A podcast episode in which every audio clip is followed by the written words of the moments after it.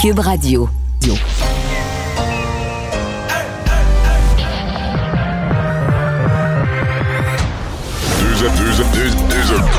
Deux animateurs cohérents, deux visions différentes. Une seule émission, pas comme les autres. Mario Dumont et Vincent Dessureau. Cube, Cube Radio. Bonjour tout le monde, bienvenue à l'émission. 15h29, on est ensemble pour les deux prochaines heures. On va vous accompagner en vous racontant cette journée en actualité assez chargée. D'ailleurs, deux conférences de presse de nos deux gouvernements euh, qui avaient les deux de la matière. là. Bonjour Vincent. Salut, oui c'est vrai, il y avait pas, j'étais pas juste toutes pour sortes, faire du ouais, temps, toutes ouais. sortes d'annonces. Et, et- et de toutes ces annonces, il y, a- il y en a une, je pense, qui est peut-être la, la surprise là, euh, qui concerne la BTB-Témiscamingue. Oui, le variant, là, c'est sûr que c'est un peu, euh, je dirais, le talk of the town, mais à la grandeur de la province aujourd'hui, parce qu'on avait parlé de ces huit cas du variant britannique au Québec. C'est un peu celui qu'on surveille parce que Ça, c'est plus prévisible. Il y a des gens qui voyagent de Londres régulièrement. Des-. Comme là, dans un des cas, c'était une étudiante qui étudiait à Londres qui est revenue voir ses parents. Exact. Donc, on aurait pensé au variant britannique, on aurait pensé à Montréal, mais là, c'est le variant sud-africain qui arrive et en Abitibi. Puis à deux endroits différents. À deux endroits, deux éclosions. D'ailleurs, il y a eu point de presse dans les dernières minutes où on nous disait que c'était des éclosions terminées, euh, qui avaient été contrôlées. Alors, on semble quand même rassurant là, dans le fait que le, le variant n'est pas allé euh, faire son tour un petit peu partout en Abitibi. Mais c'est un variant inquiétant aussi, là, entre autres, parce que C'est certains le plus vaccins résistant au vaccin. semblent effectivement être moins efficaces. Alors, on va espérer que ce soit un rare cas du variant. Et on va aller rejoindre Paul Larocque et l'équipe de 100% Nouvelles. 15h30, c'est le moment de joindre Mario en direct dans son studio de Cube Radio. Salut Mario, salutations à, à tes auditeurs encore euh, aujourd'hui. Bonjour. Eh bon, Mario, écoute, euh, beaucoup, beaucoup de nouvelles aujourd'hui, on va se le dire. Euh, commençons euh, par le commencement, comme dirait mon père. Mario, euh, donc cette annonce, l'enquête indépendante qui est confiée au juge Louis Dionne pour aller au fond des choses dans, dans, dans l'affaire Camara. Euh, Mario, évidemment, parce que c'était, il fallait trouver une solution pour permettre d'aller au fond des choses, non seulement sur le travail de la police, D'ordinaire, c'est le BEI qui fait ça, mais aussi euh, le comportement de la direction des poursuites euh, criminelles, le, DPCP. Et là, euh, qu'est-ce que tu penses du choix du juge Louis Dionne pour, pour faire la lumière là-dessus? Ben, ça me paraît assez bien avisé. D'abord, je pense qu'on peut, faire un commentaire sans, sans méchanceté sur le tempérament du monsieur. Moi, je le connais pas personnellement, mais il a la réputation d'un gars qui fait arriver les affaires. Là. il a la réputation de quelqu'un. Ben, l'as-tu, euh, qui- l'as-tu déjà rencontré, Mario? Physiquement, l'as-tu déjà non. rencontré?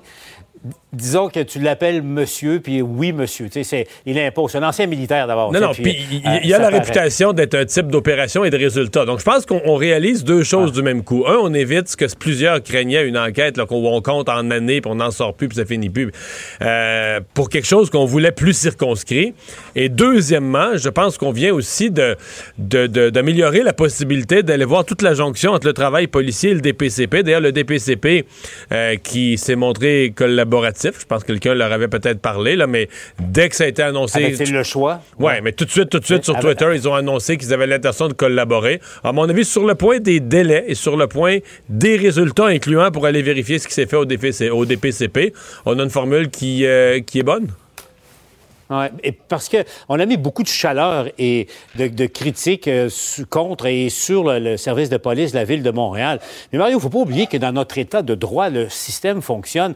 Il y a deux séquences avant qu'il y ait des accusations. Il y a le travail, l'enquête de la police euh, qui remet son rapport. C'est une autre instance, le DPCP, qui, à la lumière du contenu des rapports d'enquête, décide oui ou non de porter des accusations. Tu trouves pas que justement la, la- la police a mangé tous les coups jusqu'à maintenant? Et il y a très peu de questions qui ont été posées sur euh, le travail des procureurs de la couronne. Ont-ils vraiment examiné euh, de manière euh, attentive la preuve qui s'est avérée à peu près inexistante contre Ouais. M. Camara? Tu fais bien de dire, à date, on a beaucoup tapé sur la police de Montréal. Alors, le, le directeur de la police de Montréal, lui, est allé euh, lui-même s'excuser, donc en a fait plus que moins là, pour montrer son, son bon vouloir du côté du DPCP. Bon, c'est pas pareil, c'est une instance qui travaille plus euh, en arrière-scène, qu'on voit jamais, mais quand même, euh, de ce côté-là, là, il n'y a pas eu aucune forme de, de contrition ou d'excuse. Donc voilà, je pense que ça permet, c'était une étape nécessaire, pour tourner la page, c'était une étape nécessaire, et donc le gouvernement n'a pas, pas traîné, s'est pas fait tirer l'oreille pendant une semaine, a, tout de suite aujourd'hui. Je pense qu'il y avait eu des contacts d'ailleurs avec la, la, mairesse de Montréal, donc a annoncé cette, cette mesure. Bon, autre enquête, euh, décidément une enquête n'attend pas l'autre aujourd'hui, Mario, euh, dans, ce scandale, appelons-le par, le mot qui convient, euh, du manoir Liverpool. Un autre scandale dans une résidence pour personnes âgées ou CHSLD au Québec, faut-il le rappeler?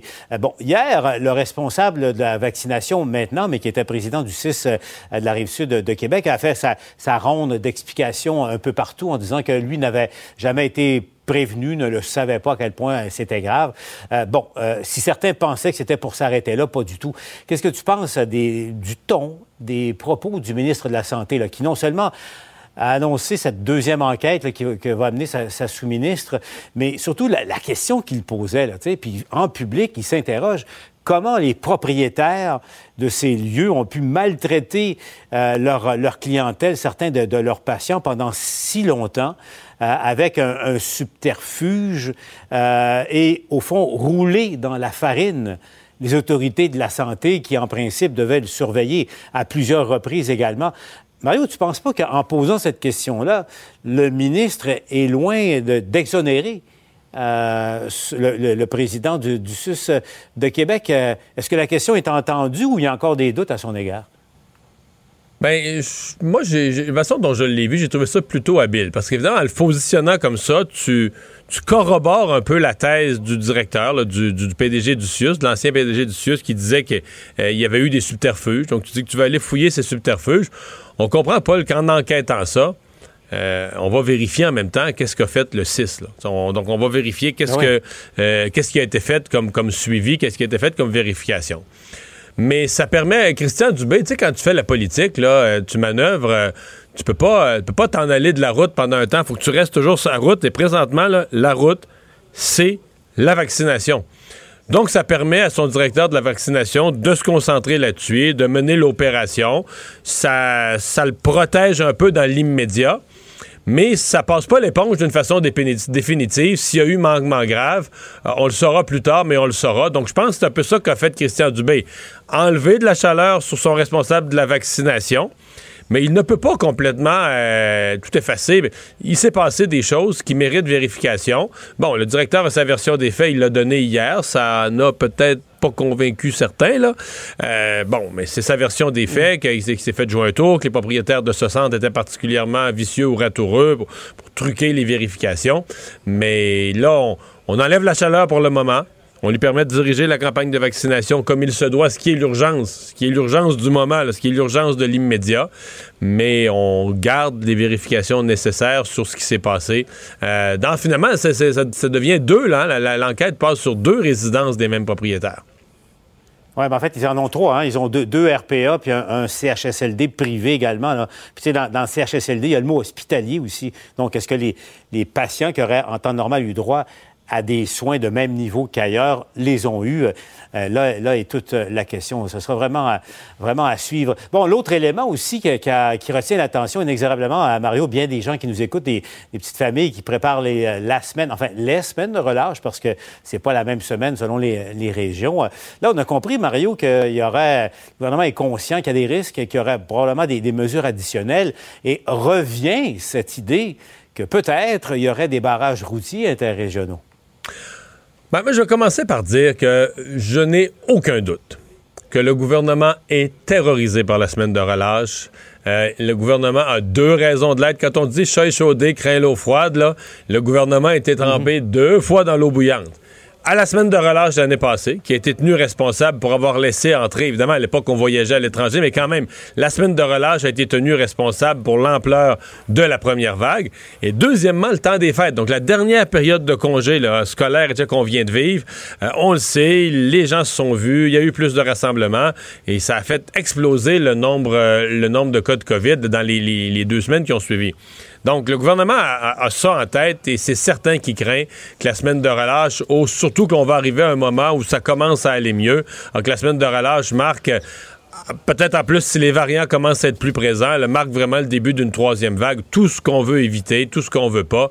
Donc, euh, autant pour euh, le rythme du déconfinement, ça pourrait marquer une pause, là, retarder les prochaines étapes de, de déconfinement. Autant aujourd'hui, remarque, j'étais surpris, moi je l'avais pas vu venir, mais M. Legault a même envisagé de dire qu'il y aura peut-être des mesures pour la semaine ou les deux semaines de relâche, des mesures particulières, spéciales, adaptées à cette, euh, à cette semaine, comme exemple des barrages routiers. Je pense que c'est pas, pas à exclure du tout. Là. Je pense pas que ce soit à rejeter. Au contraire, euh, on, a, on a des exemples concrets, on a des vécus concrets qui nous disent qu'il faut se méfier de ce malheureux là, euh, de ce genre de, période de congé. comment on va convaincre les, petites familles de oui, euh, faites la relâche, mais restez chez vous. Ça ne sera, pas évident à faire, Mario. Ça sera non, je sais. Je sais. Et moi, c'est pour ça que j'étais un de ceux qui étaient euh, sceptiques à l'idée de la, pertinence de faire la relâche. Maintenant, on dit que c'est un, une unanimité dans le milieu scolaire. C'est-à-dire qu'au niveau sanitaire, il y a beaucoup de cas, beaucoup d'éclosions dans les écoles. Renvoyer les enfants chez eux pendant une dizaine de jours, c'est une bonne affaire. Euh, bon, en plus de ça, les, euh, on dit les enseignants sont épuisés, les jeunes sont fatigués aussi. si on veut donner un gros coup jusqu'à la fin de l'année scolaire pour euh, essayer de sauver le plus possible l'année scolaire. On a besoin de la relâche. Il semble que ça faisait l'unanimité. Le ministre a, cédé là-dessus, a accordé ça. Donc, partant de là, euh, il, faut, euh, il faut faire avec. Il faut gérer en fonction de ça. Avant de laisser, Mario, un mot sur ce qu'a annoncé Justin Trudeau. Aujourd'hui, toujours pas de date pour le contrôle des voyageurs qui, arrivent par avion, mais bon, une mesure qui s'applique dès lundi pour ceux qui rentrent par la frontière terrestre des États-Unis. C'est une mesure de cohérence. Je ne pense pas que ce soit une mesure de grand impact. On comprend que c'est très, très peu de gens qui rentrent par la frontière. En fait, ceux qui rentrent par la frontière terrestre, pour l'essentiel, ce sont des camionneurs, ce sont des travailleurs essentiels, de toute façon, qui ne seront pas soumis à la mesure. Mais des vacanciers, plaisanciers qui arrivent comme ça tout bonnement à la frontière, il n'y a pas l'air d'en avoir une tonne. Peut-être qu'il y en aura quelques-uns de, retour de Floride. il faudra avoir un test négatif. Mais euh, voilà, pour l'essentiel, je pense que ce qu'on attend surtout, c'est la mesure à l'aéroport. Et là, euh, la mi-février, je regarde les choses. Ce matin, M. Trudeau n'avait pas de date à donner. On approche, on est rendu le 9 février, on approche drôlement de la mi-février. Les hôtels ont jusqu'à demain minuit pour faire soumettre leur offre, le soumettre. Donc, euh, à quelle date ça va vraiment rentrer en vigueur? On commence un peu à se le demander. Peut-être qu'au gouvernement, on se dit, par exemple, que le seul fait de l'avoir annoncé a comme euh, gelé les projets de voyage, là, paralysé tous les, les, gens qui avaient l'intention de faire des réservations de voyage. Peut-être qu'on se dit que le fait de l'avoir annoncé enlève un peu d'urgence à le mettre en place, mais quand même. Alors, parce que la, grande question, euh, elle est là, Mario. Est-ce que ce qui se trame va pas précipiter le retour de quelques-uns de nos snowbirds, soit par, par avion euh, ou par, Ça pourrait. par automobile? À suivre, à suivre. Merci Mario, je te laisse retourner à ton émission. Au revoir. Alors Vincent, ben journée euh, favorable aujourd'hui du point de vue du nombre de cas, moins de tests par exemple. C'est un début de semaine et c'est les résultats de fin de semaine qu'on voit, mais quand même ça, ça continue d'être encourageant. Oui, 826 nouveaux cas, 7 décès, hospitalisation et même aux soins intensifs, grosse baisse, moins 29 aujourd'hui et moins 15 aux soins intensifs. C'est la plus euh, grosse baisse d'habitude aux soins intensifs, ça bouge à quoi 2 3, euh, exact, même des fois ça bouge pas et là moins 15, ça fait longtemps que moi que j'ai pas vu ça. 18 000 tests donc effectivement un peu moins aujourd'hui, mais c'est typique pour un mardi. 2800 doses de vaccins euh, par région. Euh, Montréal, euh, quand même, je pense que ça fait longtemps qu'on n'a pas été en bas de 400, peut-être hier, mais 381 nouveaux cas. Montérégie, 126, donc les coins les plus, les plus touchés. le chef qui est l'Outaouais, qui sont vraiment, vraiment en attente de passer en zone orange, qui sont pour la première fois dans les un chiffre, sous la barre des 10. Plus 7, là. 7, ouais, c'est ça. être content. ouais, ouais, donc effectivement, Saguenay, plus 1. Alors, on est encore euh, vraiment. Euh, c'est des. Euh, en fait, la, région qui a été passée en zone orange, puis à mon avis, où il y a une petite inquiétude, c'est plus la BTB, là. Parce que eux, ça redescend plus jamais à zéro. C'est pas des gros chiffres, c'est 4-5. Mais tu sais, 4-5, ça t'en prend juste un de tes 4-5 qui est un super spreader, qui, voit bien du monde, qui fait un party, puis tout ça. Puis là, tu passes de 5 à 20 en vraiment pas grand temps. effectivement. Effectivement. C'est pour ça que je pense que le gouvernement n'a pas voulu donner tous les, mécanismes pour aller, parce que c'est quand même un calcul complexe, dépendamment de la capacité d'une région, euh, euh, des, du type d'éclosion qu'on voit. Il y a l'opposition à l'Assemblée nationale euh, qui réclame, euh, en fait, que un peu euh, profiter, bon, c'est, le retour à l'Assemblée nationale aujourd'hui, mais aussi hier, en fin de semaine, on soulignait les, les 10 millième cas, le 10 millième décès de la COVID. C'était l'occasion de faire le bilan et de demander à nouveau une enquête publique. Oui, ce chiffre-là, 10 000, je pense qu'au niveau des oppositions, on est conscient que ça, marque les esprits. Alors, on, en- on prenait un peu ce chiffre-là pour demander, réclamer une enquête publique sur, euh, ben, carrément un, rétrospectif, un, examen rétrospectif de toute la crise pour essayer de comprendre qu'est-ce qui s'est mal passé, qui fait que le bilan au Québec est si lourd. Euh, Aujourd'hui, à la fois, bon, Parti libéral du Québec, l'opposition officielle, la chef Dominique Anglade, qui parlait de l'Ontario, de la France, qui avait déjà entrepris ce type d'exercice-là, ça a été euh, refusé par M. Legault, qui, selon lui, de l'enquête, euh, elle est déjà amorcée, parce qu'on avait lancé cette, euh, cette enquête de Joanne Castonguay, donc, euh, pour faire un bilan de tout ce qui s'est passé, euh, commissaire à la santé, au bien-être, euh, mais selon l'opposition, euh, Joanne Castonguay n'a pas fait un mandat d'examiner les performances du réseau, mais n'a pas tous les outils pour faire ben, un examen complet. Je vais te faire entendre un extrait de l'échange entre Dominique Anglade et le premier ministre François Legault à ce sujet un peu plus tôt aujourd'hui. Il ne permet pas de faire l'examen de l'ensemble des politiques publiques dans le cadre de la gestion de la COVID. Il ne permet pas, entre autres, de répondre à la question sur la stratégie de vaccination, sur le plan de traçage et de dépistage, sur les communications gouvernementales. Va-t-il, le Premier ministre, oui ou non, déclencher une enquête publique indépendante? On aurait pu effectivement attendre la fin de la deuxième vague pour commencer l'enquête, mais on, nous, on a pensé que c'était important euh, euh, le plus rapidement possible d'avoir les recommandations euh, des experts, des personnes indépendantes sur la première vague. La commissaire Castonguay nous promet un rapport d'ici septembre, septembre 2021. Parce que là, euh, l'opposition ne demande plus la même chose du tout. On n'est plus dans une enquête sur le nombre de décès en CHSLD. Si on demande une enquête sur l'ensemble de la gestion de la crise, incluant la vaccination, la stratégie de vaccination, toutes les communications gouvernementales, là, on compte euh, en années. En. Parce que là, on est dans les tests des, rapides, Des années, euh, des années. Parce que là, le nombre d'experts, des experts en vaccination que tu vas faire venir, pour ça, les communications, c'est un autre type d'expertise. Et des sujets, là, il y en a tout, tout ce qu'il y a eu comme sujet autour des régions pendant les vacances d'été, euh, là, on est dans tout ça. Là. La relâche. euh, Euh, T'as raison. Euh, c'est une, euh, c'est pas le même type d'exercice. Côté de Paul Saint-Pierre Plamondon, euh, chef du Parti québécois, euh, disait que lui, lui ciblait les CHSLD, là, disant que les CHSLD à la première vague, c'est là, c'est tout ça qui avait causé notre euh, bilan si catastrophique. Ben, et moi, je pense, une je pense que c'est ça, effectivement. là. C'est là où le Québec a pas vécu la même chose que les autres, que les autres provinces. Il y a eu un problème particulier dans les CHSLD. Le, Madame Castonguay va le creuser, ce qui devrait être creusé encore d'une façon plus, euh, plus complète, avec des auditeurs. Parce que la différence, c'est ça. C'est qu'une commission d'enquête publique, c'est comme la commission Charbonneau. là. on met ça à la TV puis c'est la journée longue. là. Tu comprends? C'est ça- pour avoir couvert ça, ça peut être long. oui, oui, oui, ça a duré. euh, mais sur les CHSLD, à mon avis, ça ne durerait pas nécessairement trois ans. Ça pourrait peut-être durer un an, euh, huit mois, neuf mois, un an. Est-ce qu'il faudra le faire? L'Ontario l'a promis. L'Ontario l'Ontario a promis de le faire. Est-ce que le Québec pourra en arriver là? Euh, peut-être. Mais dans le cas des libéraux, il y a quand même quelque chose d'habile à l'exiger. Parce que le, le- le- le gouvernement était en place depuis un an et demi quand la crise a frappé. Donc, je pense que personne peut tenir. On peut dire que la CAQ ou le docteur Arruda ont fait des erreurs en début de pandémie, là, des choses qu'ils n'ont pas bien préparées ou des choses qu'ils n'ont pas, ont pas vues, là, des, des- des faiblesses des CHSLD qu'ils n'ont pas vues.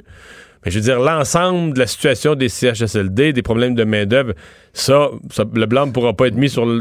Puis le fait qu'il n'y avait pas de patron les CHSLD, c'est la réforme libérale. On va préférer attaquer sur du récent. Là. Oui, mais le Parti libéral, CAQ, ouais. le Parti libéral se protège parce que s'il devait être éclaboussé, ils vont dire, ouais, mais nous, on l'a demandé l'enquête publique. Tu sais, le fait de demander l'enquête publique, c'est comme de dire que toi, t'as pas peur, là, tu sais, puis c'est, c'est très habile. C'est le principe politique numéro un, là, tu... Toujours à l'attaque, jamais sur la défensive. Oui, et euh, du côté de Québec solidaire, en terminant, Gabriel Ledoux-Dubois, lui, souhaitait euh, qu'il y ait une enquête publique indépendante, mais lorsque la crise s'apaisera. Alors, c'est peut-être pas le bon moment en ce moment, euh, et qu'on pouvait Mais là, déjà... là, l'enquête publique, si on la faisait demain matin, ça serait tout par... T'imagines-tu le bordel par Zoom? Oui, tout à fait. Puis pourrais là, on même pas réunir les gens. Effectivement, on est quand même en plein dedans, là. Alors, on n'a pas de recul. Nos éléments travaillent aussi euh, tous Ça- les jours, là. Tu peux Est-ce- pas les prendre euh, pendant Ouais, une Est-ce que tu vas convoquer les directeurs régionaux de la santé publique à venir euh, pendant une semaine, arrêter leur travail, préparer une audience, faire un passage devant une commission. Et, Je pense pas que ce soit le moment. Euh, Santé Canada qui a confirmé, en fait, c'était une demande de Pfizer depuis déjà un certain temps, qu'on qu'on prenne une sixième dose dans chaque fiole. Et ma compréhension, c'est que jusqu'à maintenant, on essayait de le faire, mais on disait à certains endroits, il n'y avait pas les bonnes aiguilles. Certains endroits, le personnel n'était pas assez habile ou assez formé pour aller chercher la fameuse sixième dose. Mais le Santé Canada a plié. Oui, Santé Canada euh, donne, euh, ben, accepte que Pfizer et BioNTech puissent ajouter, en fait, vont modifier carrément l'étiquetage. Donc, au lieu d'un 5 doses, c'est écrit 6 doses. Alors, tu as 6 Sur doses la bouteille. sur la bouteille à aller chercher. Euh, par contre, effectivement, c'est là le jeu là, t'en as beaucoup moins. Euh, on avait parlé de ces aiguilles là qui avaient une zone, une espèce de zone morte, là, plus petite, de sorte qu'il y avait moins de pertes. Et euh, ben tout- aussi l'expertise. Donc on comprend que euh, il faut euh, faut pas faire d'erreur dans le dosage pour pouvoir donner six doses, mais on peut donner six doses de sorte que Santé Canada euh, l'acceptera maintenant. Euh, Faut néanmoins, et même Santé Canada l'expliquait, utiliser la bonne technique, utiliser une seringue spécialisée, mais ça fera en sorte que, et, et là la question c'est un peu les, quels seront les effets de ça?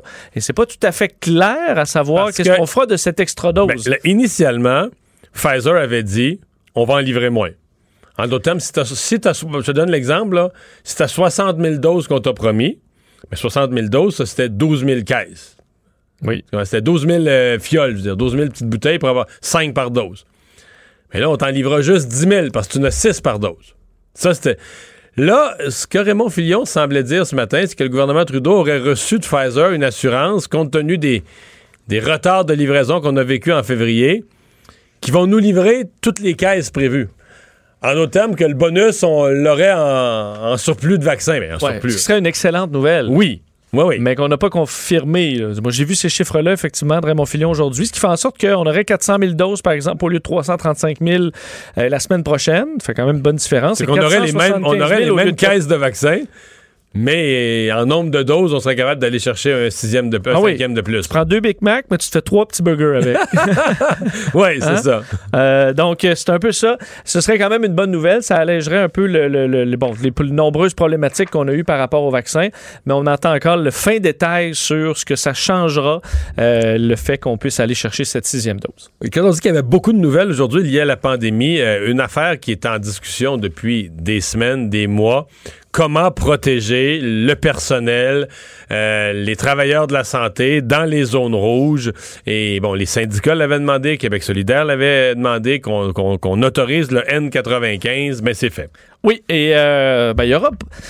Ça va amener quand même des questions, là, à savoir si ça a été quand même long. euh, le, le débat à savoir est-ce qu'au Québec, on. En fait, euh, Est-ce qu'on confirme- est-ce qu'on a adapté la sécurité de nos gens au fait qu'on manquait de masques? Oui. Et, Est-ce qu'on euh, manquait encore de masques en, en janvier dernier? là? Et la reconnaissance de la transmission par, par aérosol aussi. Là. On, on sait que dans le monde, on était rendu là. Ici, on attendait quand même nos, nos expertises à l'interne. Le Comité sur les, inf- infections nosocomiales du Québec, l'Institut national de santé publique, qui avait recommandé au départ, on sait, euh, que le N95 serve uniquement lors d'interventions médicales qui génèrent beaucoup d'aérosols. Alors, on peut penser particulièrement lorsqu'on intube un patient, euh, ça, ça génère beaucoup d'aérosols. Tandis que de gérer un patient COVID, mais dans une intervention plus traditionnelle, on de- n'avait pas de N95. C'était demandé par le personnel, par beaucoup de- euh, d'organisations depuis longtemps. Et là, la Commission des normes de l'équité, de la santé de la sécurité du travail, la CNESST, qui, euh, ben, euh, qui, qui, change de sorte cette annonce. Et d'ailleurs, je vous lis un extrait du communiqué. Bon, cette annonce s'inscrit dans la foulée des nouvelles connaissances scientifiques et de l'évolution du contexte de la pandémie, notamment au regard du potentiel infectieux accru des nouveaux variants. Euh, ce qui fait C'est donc un peu dire qu'on a mis notre personnel à risque depuis dix mois. là. depuis tout ce temps-là, on a vu la quantité, écoute, des milliers de, de membres du personnel de la santé qui ont Puis qui ont ramené ça dans certains cas dans leur famille, puis leurs conjoints. puis- Et euh, donc maintenant, en zone chaude, on va porter un masque N95 à partir du 11 février. Alors, euh, dans quelques jours, ce sera réglé. Ça touche quand même les hôpitaux, cliniques, groupes de médecine familiale, cliniques externes, euh, réadaptation, euh, et évidemment tous les soins de longue durée, là, CHSLD, RPA et J'ai hâte d'entendre quand même les. euh, comment. L'ensemble des réactions du, personnel concerné qu'ils demandaient depuis un certain temps, mais comment est-ce qu'ils vont voir. euh, pas pas qu'ils ne seront pas la réaction pour l'avenir, la réaction sur le risque qu'on leur a fait prendre durant tous ces Oui, mois-là. parce que le, le bout, on comprend le bout, on n'en avait pas d'EFDEN 95, là, mais euh, ça, ça a duré jusqu'à quand? Est-ce que c'est jusqu'en Ouais. juin, euh, Puis là, en là, juillet, on leur et à donne partir le de ce temps-là? N95, mais il y en a la moitié qui sont vaccinés. À ce date-ci, là, plus la moitié, dans les zones rouges, plus la moitié sont vaccinés. Mais enfin. Euh, effet de la pandémie sur les taux d'échec dans les écoles. Euh, ça a augmenté. Ce matin, le directeur de la, le directeur des, des- des- des- en fait, le président de l'Association des directeurs d'école me disait, on s'attendait à pire. Oui, on s'attendait à un 30 de, de- de hausse euh, des taux d'échec. Finalement, on est un peu en bas de ça, quoique c'est quand même une hausse. Alors, ça demeure quand même inquiétant. Ça montre l'effet de la pandémie euh, et de l'école à la maison sur euh, le, taux de réussite. Les chiffres, donc, dévoilés aujourd'hui, qui sont partiels, faut dire. Entre autres, on les entendait à ton émission, Nicolas Prévost, le président de la FQDE, qui a donné quelques résultats. 25% des élèves au secondaire ont échoué en mathématiques. Il y a quelques matières plus affectées, le français, mathématiques, entre autres. 20% des élèves en secondaire 5, 31 en secondaire 3. Euh, en français, c'est quand même un peu moins sérieux. 17 des élèves en quatrième secondaire qui ont subi un échec, 20 pour les premières et deuxièmes secondaires. C'est une hausse. Par contre, comme je vous le disais, on s'attendait plus autour de 30% Euh, Entre autres, au primaire, ça va plutôt bien. Le taux de réussite à peu près de 90 à tous les niveaux. Euh, et on, peut- voir dans à certains endroits, euh, je voyais ce communiqué du centre, du centre de services euh, scolaire Marguerite Bourgeois, euh, où on montrait la différence 2019-2020. En fait, les, le 2019-2020 et 2021. Là. Euh, et on était en hausse au niveau des résultats moyens. Eux parlent d'un tour de force. Oui, absolument. D'ailleurs, on dit, je peux vous lire un extrait, le directeur général dit Aucun mot ne saurait qualifier la contribution de notre personnel qui mérite des éloges exceptionnels pour ce remarquable et indéfectible dévouement envers nos élèves dans le contexte actuel. Pour vous donner une idée, l'an dernier, euh, taux de réussite en mathématiques 84% on est à 86 et en français, on était à 85, on passe à 88 en expliquant. Parce que les chiffres donnés, là, les, les chiffres que tu as mentionnés précédemment de la Fédération des directeurs d'école, c'est un échantillon de là, à peu près les 40 premières écoles qui ont fourni leurs chiffres. C'est très Et- partiel, ouais. Oui, c'est très partiel, puis il n'y a aucun, aucun Québec, aucun Montréal. Donc, on est un peu partout, échantillon ailleurs dans le Québec. Donc, c'est pas, c'est trop tôt là, pour parler d'un, d'un portrait d'ensemble. Ça donne peut-être certaines indications, mais trop tôt pour parler d'un portrait d'ensemble. Et on est censé avoir, puisqu'on parle de bulletin, demain, euh, la nouvelle pondération. Il semble que le ministre... on attendait ces résultats-là. Oui, ouais. il semble que le ministre de l'Éducation va soumettre sa proposition au cabinet, au Conseil des ministres, et pour adoption, donc demain. Donc, ça serait la, la nouvelle pondération, le poids là, de la- des, euh, des notes de, la, de ce bulletin, puis des bulletins euh, de, de- de la finale, le bulletin final de l'année. Et quand les deux, on puisse. euh, Ce que je voyais un Vox Pop euh, à LCN un peu plus tôt aujourd'hui, dans les cours d'école, tu vois des jeunes qui disent ben moi j'ai échoué dans des matières où j'échoue pas d'habitude parce qu'effectivement ça a été ça a été plus difficile pour certains, alors des défis euh, qui, qui s'ajoutent. Puis là tu veux, j'ai l'impression qu'en tant que professeur ça doit être déchirant d'en voir certains qui ont fait les efforts, mais pour qui ça a été plus compliqué dans certaines matières, entre autres qui sont peut-être plus difficiles, comme les mathématiques à et moi, euh, j'aurais eu des questions, je pense, en télé-école, en, Ben, moi, en je maths pense que les 436, mathématiques, c'est une des pires matières. Puis je l'ai entendu de la part de jeunes, c'est une des pires matières à distance. Là. À partir du moment où tu comprends pas, puis là, tu, tu fais tout le cours sans lever ta main parce que tu es, à la maison au bout de ta webcam, ça se peut que tu pas compris longtemps. Tu viennes perdu un peu, ouais. Culture et société.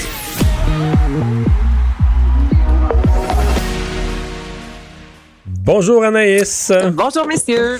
Alors, tu nous parles aujourd'hui de trois fois par jour, euh, qui va avoir une jour. nouvelle, euh, une nouvelle forme.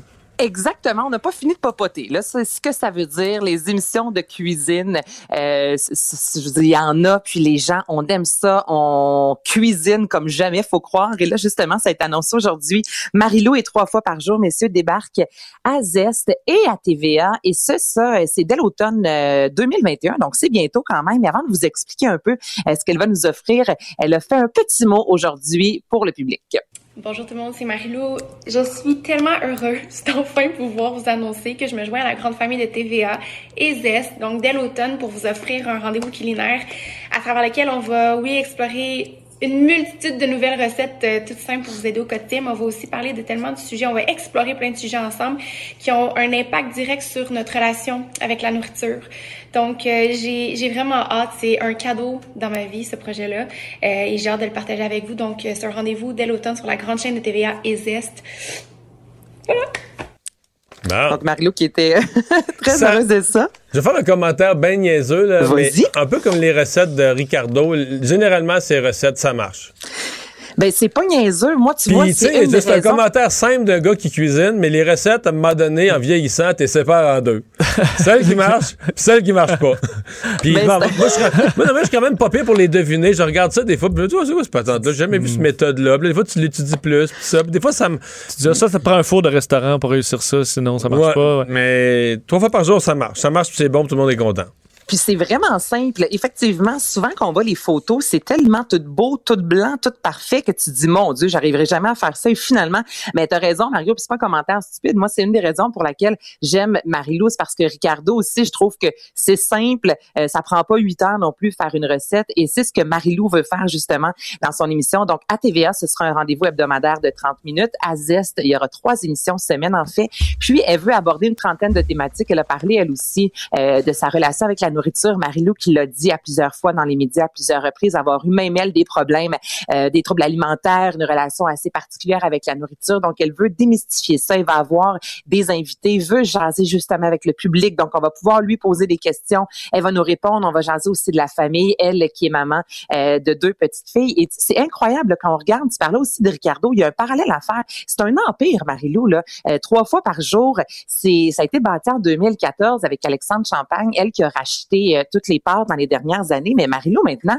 je dire, c'est des livres, mais c'est un site Internet incroyable. C'est repas aussi prêts à manger qui sont excellents, soit dit en passant, et c'est pas trop cher. Juste sur Instagram, euh, 336 000 personnes qui la suivent. C'est la boutique aussi trois fois par jour avec des accessoires de cuisine. Elle a vraiment, mais vraiment réussi à bâtir quelque chose qui est 100% québécois. Donc, évidemment, c'est une bonne nouvelle euh, pour toute la belle gang de TVA et ça commencera en 2021.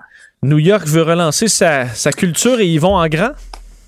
Ils vont en grand, Vincent. Puis ça, j'étais un peu jalouse. Ça, ça nous ramène un peu à ce que le festif de Baie-Saint-Paul fait depuis un an, qui est d'offrir des petits concerts. Mais tant qu'à rien offrir pantoute, ben, on offre des petits concerts pour les gens, justement, qui demeurent à Baie-Saint-Paul. Et là, ce que New York a décidé de faire, l'État de New York même, on s'est dit, là, ça fait un an qu'il n'y a pas de vie, qu'il n'y a pas de spectacle. La culture en arrache comme jamais. Donc, ce qu'on a décidé de faire, et ce qui est bien, c'est que ce sera un projet pilote aussi. Donc, si ça fonctionne bien entre le 20 février et le 1er mai, on pourrait étendre ça à vraiment la grandeur des États-Unis et ce sera le New York Pops Up et on nous offrira une, environ 300 artistes qui y seront. Il y en a qui sont totalement méconnus. Il y a des artistes un peu plus émergents, autant que des artistes comme Chris Rock, euh, Amy Schumer, Q-Tip qui est un chanteur de rap, Smith qui elle va offrir une performance dans un musée. Donc c'est ce qu'on veut faire, faire OK ben Chris Rock là, on fait un spectacle évidemment, ce sera gratuit, c'est pas tout le monde qui pourra y assister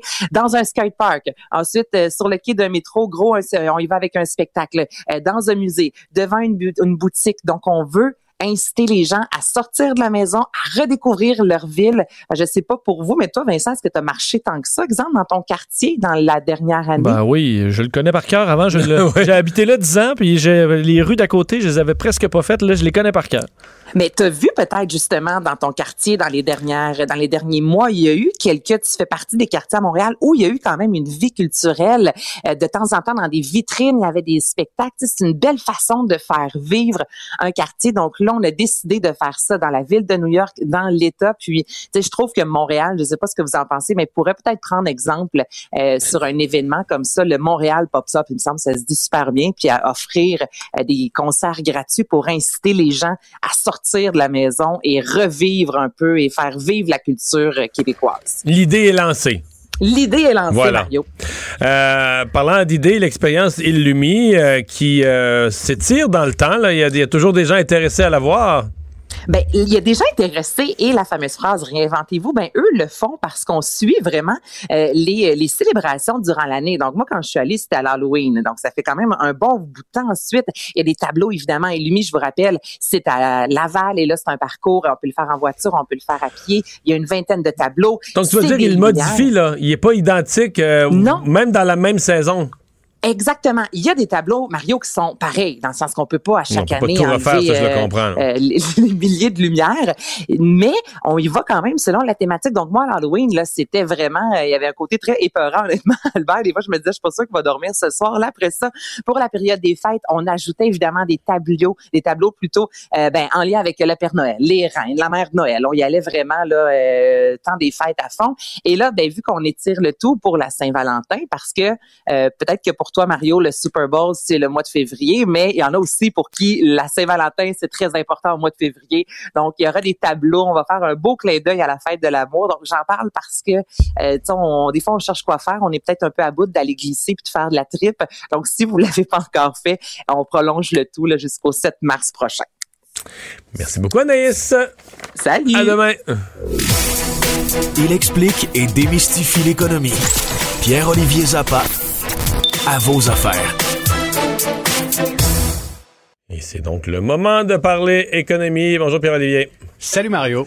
Alors, euh, M. Trudeau qui a donné plus de précision, ça faisait quand même quelques jours là, que c'était dans l'air, comment on allait traiter la PCU. Puis là, il y a- on va démêler ça parce qu'il y a des travailleurs autonomes où il y avait de la confusion, il y a ceux qui ont leur impôt à payer sur la PCU, il y a ceux qui ont reçu de la PCU qui n'avaient pas droit. Euh, donc, il y, a- il y a toutes sortes de nouvelles. là. Commençons par le prestataire moyen, celui qui gagne moins de 75 000 dollars par année et qui a reçu euh, un ou des chèques de PCU pendant la crise.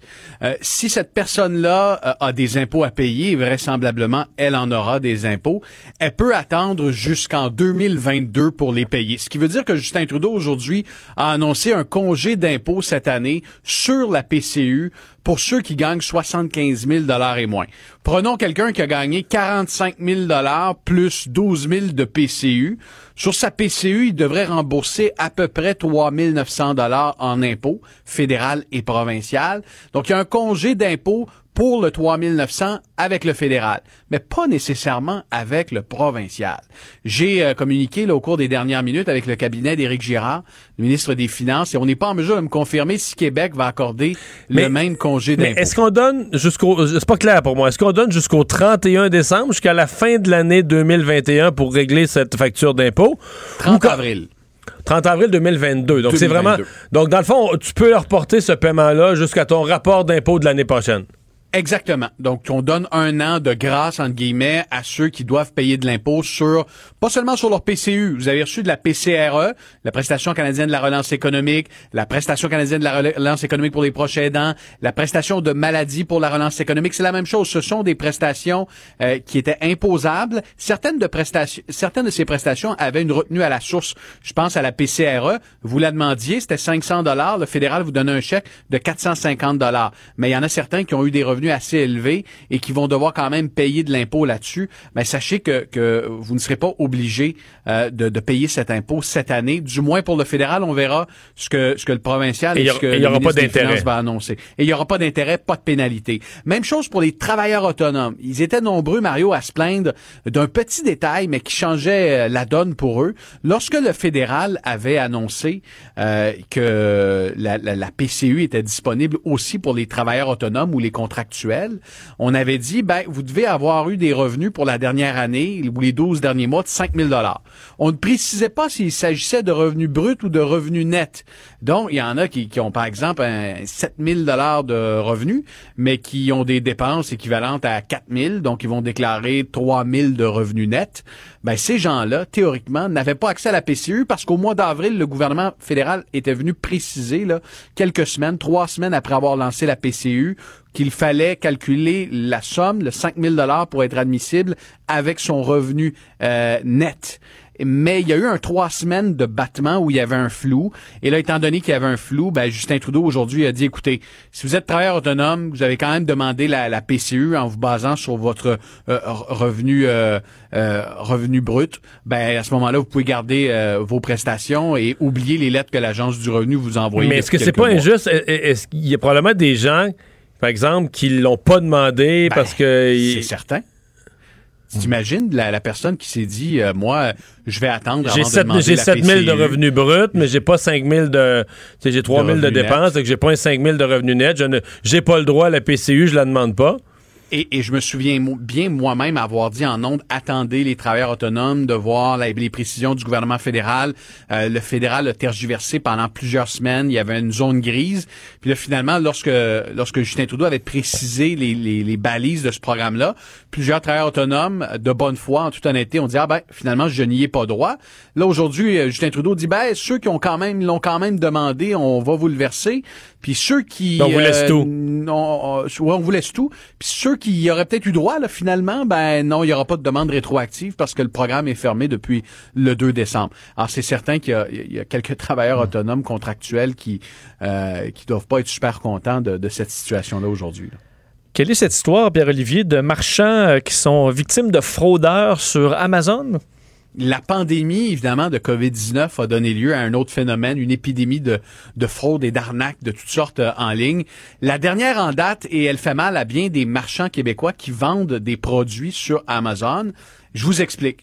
Euh, vous magasinez euh, un, euh, je sais pas, un protecteur de téléphone cellulaire sur Amazon. Un vendeur québécois euh, est sur Amazon, vous en vend un 20 dollars. Vous faites livrer le protecteur de téléphone, il est livré à votre porte. Donc, euh, vous arrivez du travail, vous prenez votre euh, votre boîte, vous rentrez à l'intérieur de la maison, et là, vous appelez Amazon et vous dites je n'ai pas reçu mon colis. Alors là, Amazon dit vous êtes certain? Nous, on voit qu'il a été livré. Vous dites non, non, je vous le dis, j'ai j'ai pas reçu mon colis. Alors là, Amazon va dire, ben écoutez, on, va vous rembourser parce que nous, on vous croit sur parole.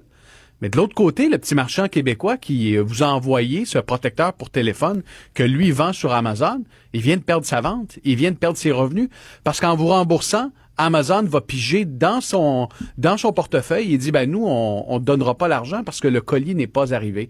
Et bien des commerçants se plaignent de ce stratagème là qui semble répandu à l'heure actuelle. Des gens se commandent des choses en ligne, appellent le géant américain et disent ah je ne l'ai pas reçu. Et si je parle de cette arnaque-là euh, aujourd'hui, c'est pas pour donner des idées à nos auditeurs, c'est plutôt pour dénoncer la situation. Ce soir à l'émission, je vais recevoir euh, un, un gros distributeur québécois sur euh, qui brasse des affaires sur Amazon depuis longtemps, et lui va se retirer de la plateforme au cours des prochaines semaines parce qu'il y en a marre de, euh, de se faire voler comme ça des centaines et, et, et Il va s'en aller, de sur- dollars il va s'en aller sur le panier bleu.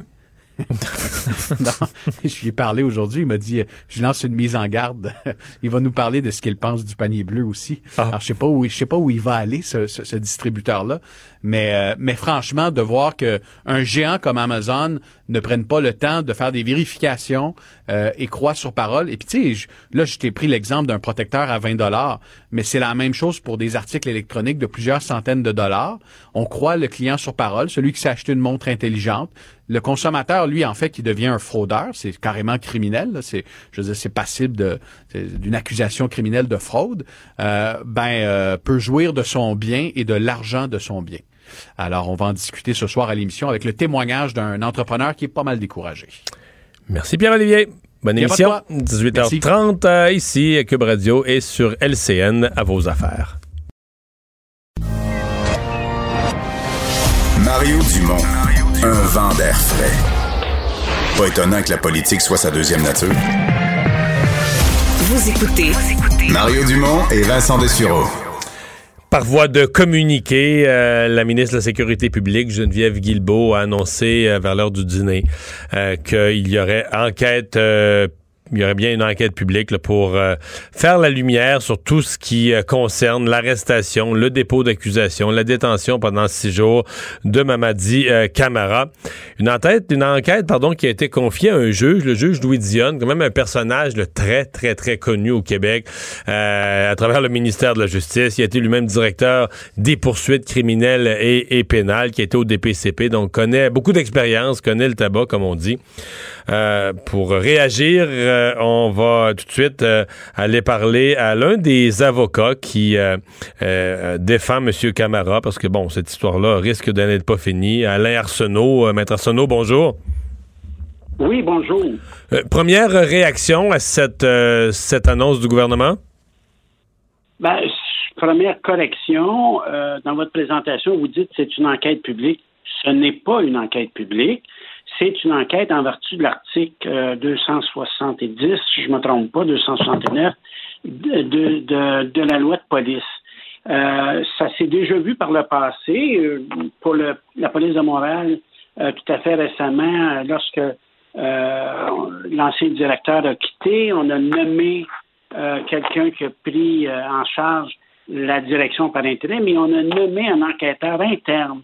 C'est une enquête interne au ministère, donc ce n'est pas public et ce n'est pas indépendant.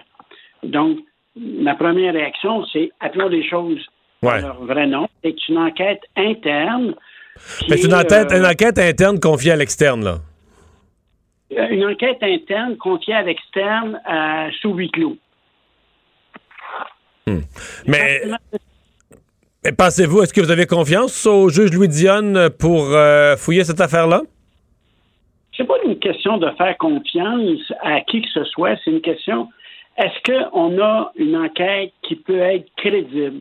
Est-ce qu'on va connaître les résultats? Est-ce qu'on va voir l'évolution du dossier? Est-ce que M. Camara pourra pleinement y participer? C'est là qu'on va voir qu'on a des garanties sérieuses de l'indépendance de cette enquête par son aspect public. La meilleure enquête. Mais là, vous êtes avocat, vous? Fait, euh, Non, mais là, vous êtes avocat, vous, vous, vous mettez en doute l'indépendance d'un juge. C'est pas ça que j'ai dit. Ben oui, vous venez de me dire ça mot à mot.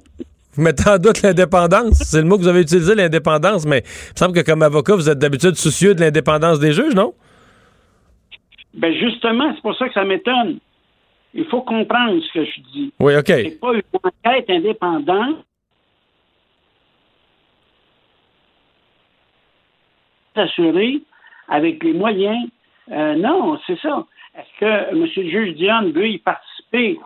D'accord, il participe, mais ça ne veut pas nécessairement dire que c'est une enquête pour, pour autant indépendante. Monsieur Camara, lui, veut y participer. Là. Il souhaite être entendu, il souhaite euh, euh, faire entendre sa version des faits? Ben, peut-être. On, si on a des garanties sérieuses d'indépendance, pro- probablement qu'il qu'il aimerait bien y participer. Il n'y a pas de décision qui a été prise de façon définitive là-dessus. Ça vient d'être annoncé. Mais ça nous prend des garanties sérieuses d'une enquête indépendante, Excusez-moi, vous utilisez le mot, mais indépendante de qui? Parce que euh, là, c'est la police de Montréal qui est en cause. Je vois pas à quoi la ministre québécoise de la Sécurité publique annonce qu'un quelqu'un qui est pas du tout d'aucune façon lié à la police de Montréal, un juge, le juge Louis Dionne, euh, va regarder ça. Euh, pourquoi il serait dépendant, lui, de la police de Montréal? Pourquoi il, on a- il est juge? Donc, c'est généralement des gens dont on a euh, un critère d'indépendance supérieur dans l'ensemble de leurs décisions. Euh, je sais pas. Peut-être vous aimez pas le modèle. Peut-être vous aimez pas le modèle d'enquête. Vous l'auriez aimé public ou une commission d'enquête publique, etc. Mais sur l'indépendance, je, je- je suis moins sûr de vous suivre. OK. Euh, Un des critères qui détermine qu'une enquête est véritablement indépendante, c'est son caractère public. Les enquêtes internes du, en vertu de la loi de police, ce n'est pas des enquêtes publiques. C'est ça que je dis. Ouais. Ce n'est pas public. Mais c'est pas une enquête interne du SPVM. Le, SP le SPVM a un service des enquêtes internes. C'est pas eux, c'est pas eux qui. C'est la ministre a mandaté un juge pour faire une enquête. Je veux dire, là, peut-être pas le modèle qui vous aurait euh, plu le plus, mais c'est certainement une enquête indépendante du, du service de police de Montréal. là. Ben oui, mais c'est ça que je vous dis. Ce n'est pas véritablement une enquête indépendante parce qu'elle n'est pas publique. C'est ça qui est important. Vous faites une poursuite, hein? Euh, euh, à, à Cour du Québec, c'est public. Vous poursuivez votre voisin qui a coupé un arme, c'est public. Euh, votre voisin est accusé d'un crime, c'est public. Pourquoi c'est pas public dans le cas de M. Camara? Pourquoi? Parce qu'il a été arrêté par la police qu'on va faire une enquête qui n'est pas publique. OK. Donc, vous auriez, vous auriez souhaité une commission d'enquête publique. Pardon? Vous auriez souhaité une commission d'enquête publique. Vous êtes conscient que c'est pas du tout, on parle pas du tout, du tout des mêmes délais ou de même affaire. Du, on parle de, on, on compte plus dans le même genre de délai, là. Ben, il y a eu des enquêtes qui ont été euh, menées, des enquêtes publiques, dans des périodes très courtes. C'est juste une question de qualité. Ce que ce qu'on remet en cause, c'est est-ce qu'on a la meilleure enquête possible compte tenu des circonstances? Ce que je vous dis, compte tenu que ce n'est pas une enquête publique, c'est problématique. Et je ne dis pas que M. le juge Dion n'est pas un bon garçon, euh, qu'il n'y a pas de bonnes intentions ou quoi que ce soit, mais on fait une enquête dans un cadre restreint, fermé, à huis clos. C'est pas comme ça que ça fonctionne. Qu'est-ce qui doit être. On doit aller dans une commission d'enquête comme le type de la commission Charbonneau. C'est pas ça que je dis aussi. Je dis que ce qui est sur la table, ce qui est proposé, est insatisfaisant en termes de garantie de, de, constitutionnelle qu'on reconnaît aux audiences publiques. Si le juge Dion, euh, j'essaie de voir, si le juge Dion annonçait que dans le cadre de ses travaux, euh, il est prêt à entendre, là, euh, pas à huis clos, de façon publique, il est prêt à entendre un certain nombre de témoins, est-ce que ça vous rassurerait? Ah, ben là, on va voir, c'est ce qu'on appelle dans notre jargon, c'est règles de pratique. Puis c'est une partie des réponses qu'on peut trouver dans des règles de pratique. C'est justement là-dessus. C'est sûr que c'est plus intéressant. C'est sûr que c'est plus sérieux. C'est sûr. Mais attendons. Ce qu'on a actuellement, là, c'est un cadre juridique restreint. Peu importe qui est nommé pour être responsable de cette enquête-là, c'est restreint. C'est à huis clos. Et je ne pense pas que ce soit une bonne chose que ce soit à huis clos. On parle beaucoup de la question de profilage racial. Il y en a-t-il eu, il y en a-t-il pas? Je pense qu'au moment où on se parle, il est trop tôt pour répondre à cette question-là.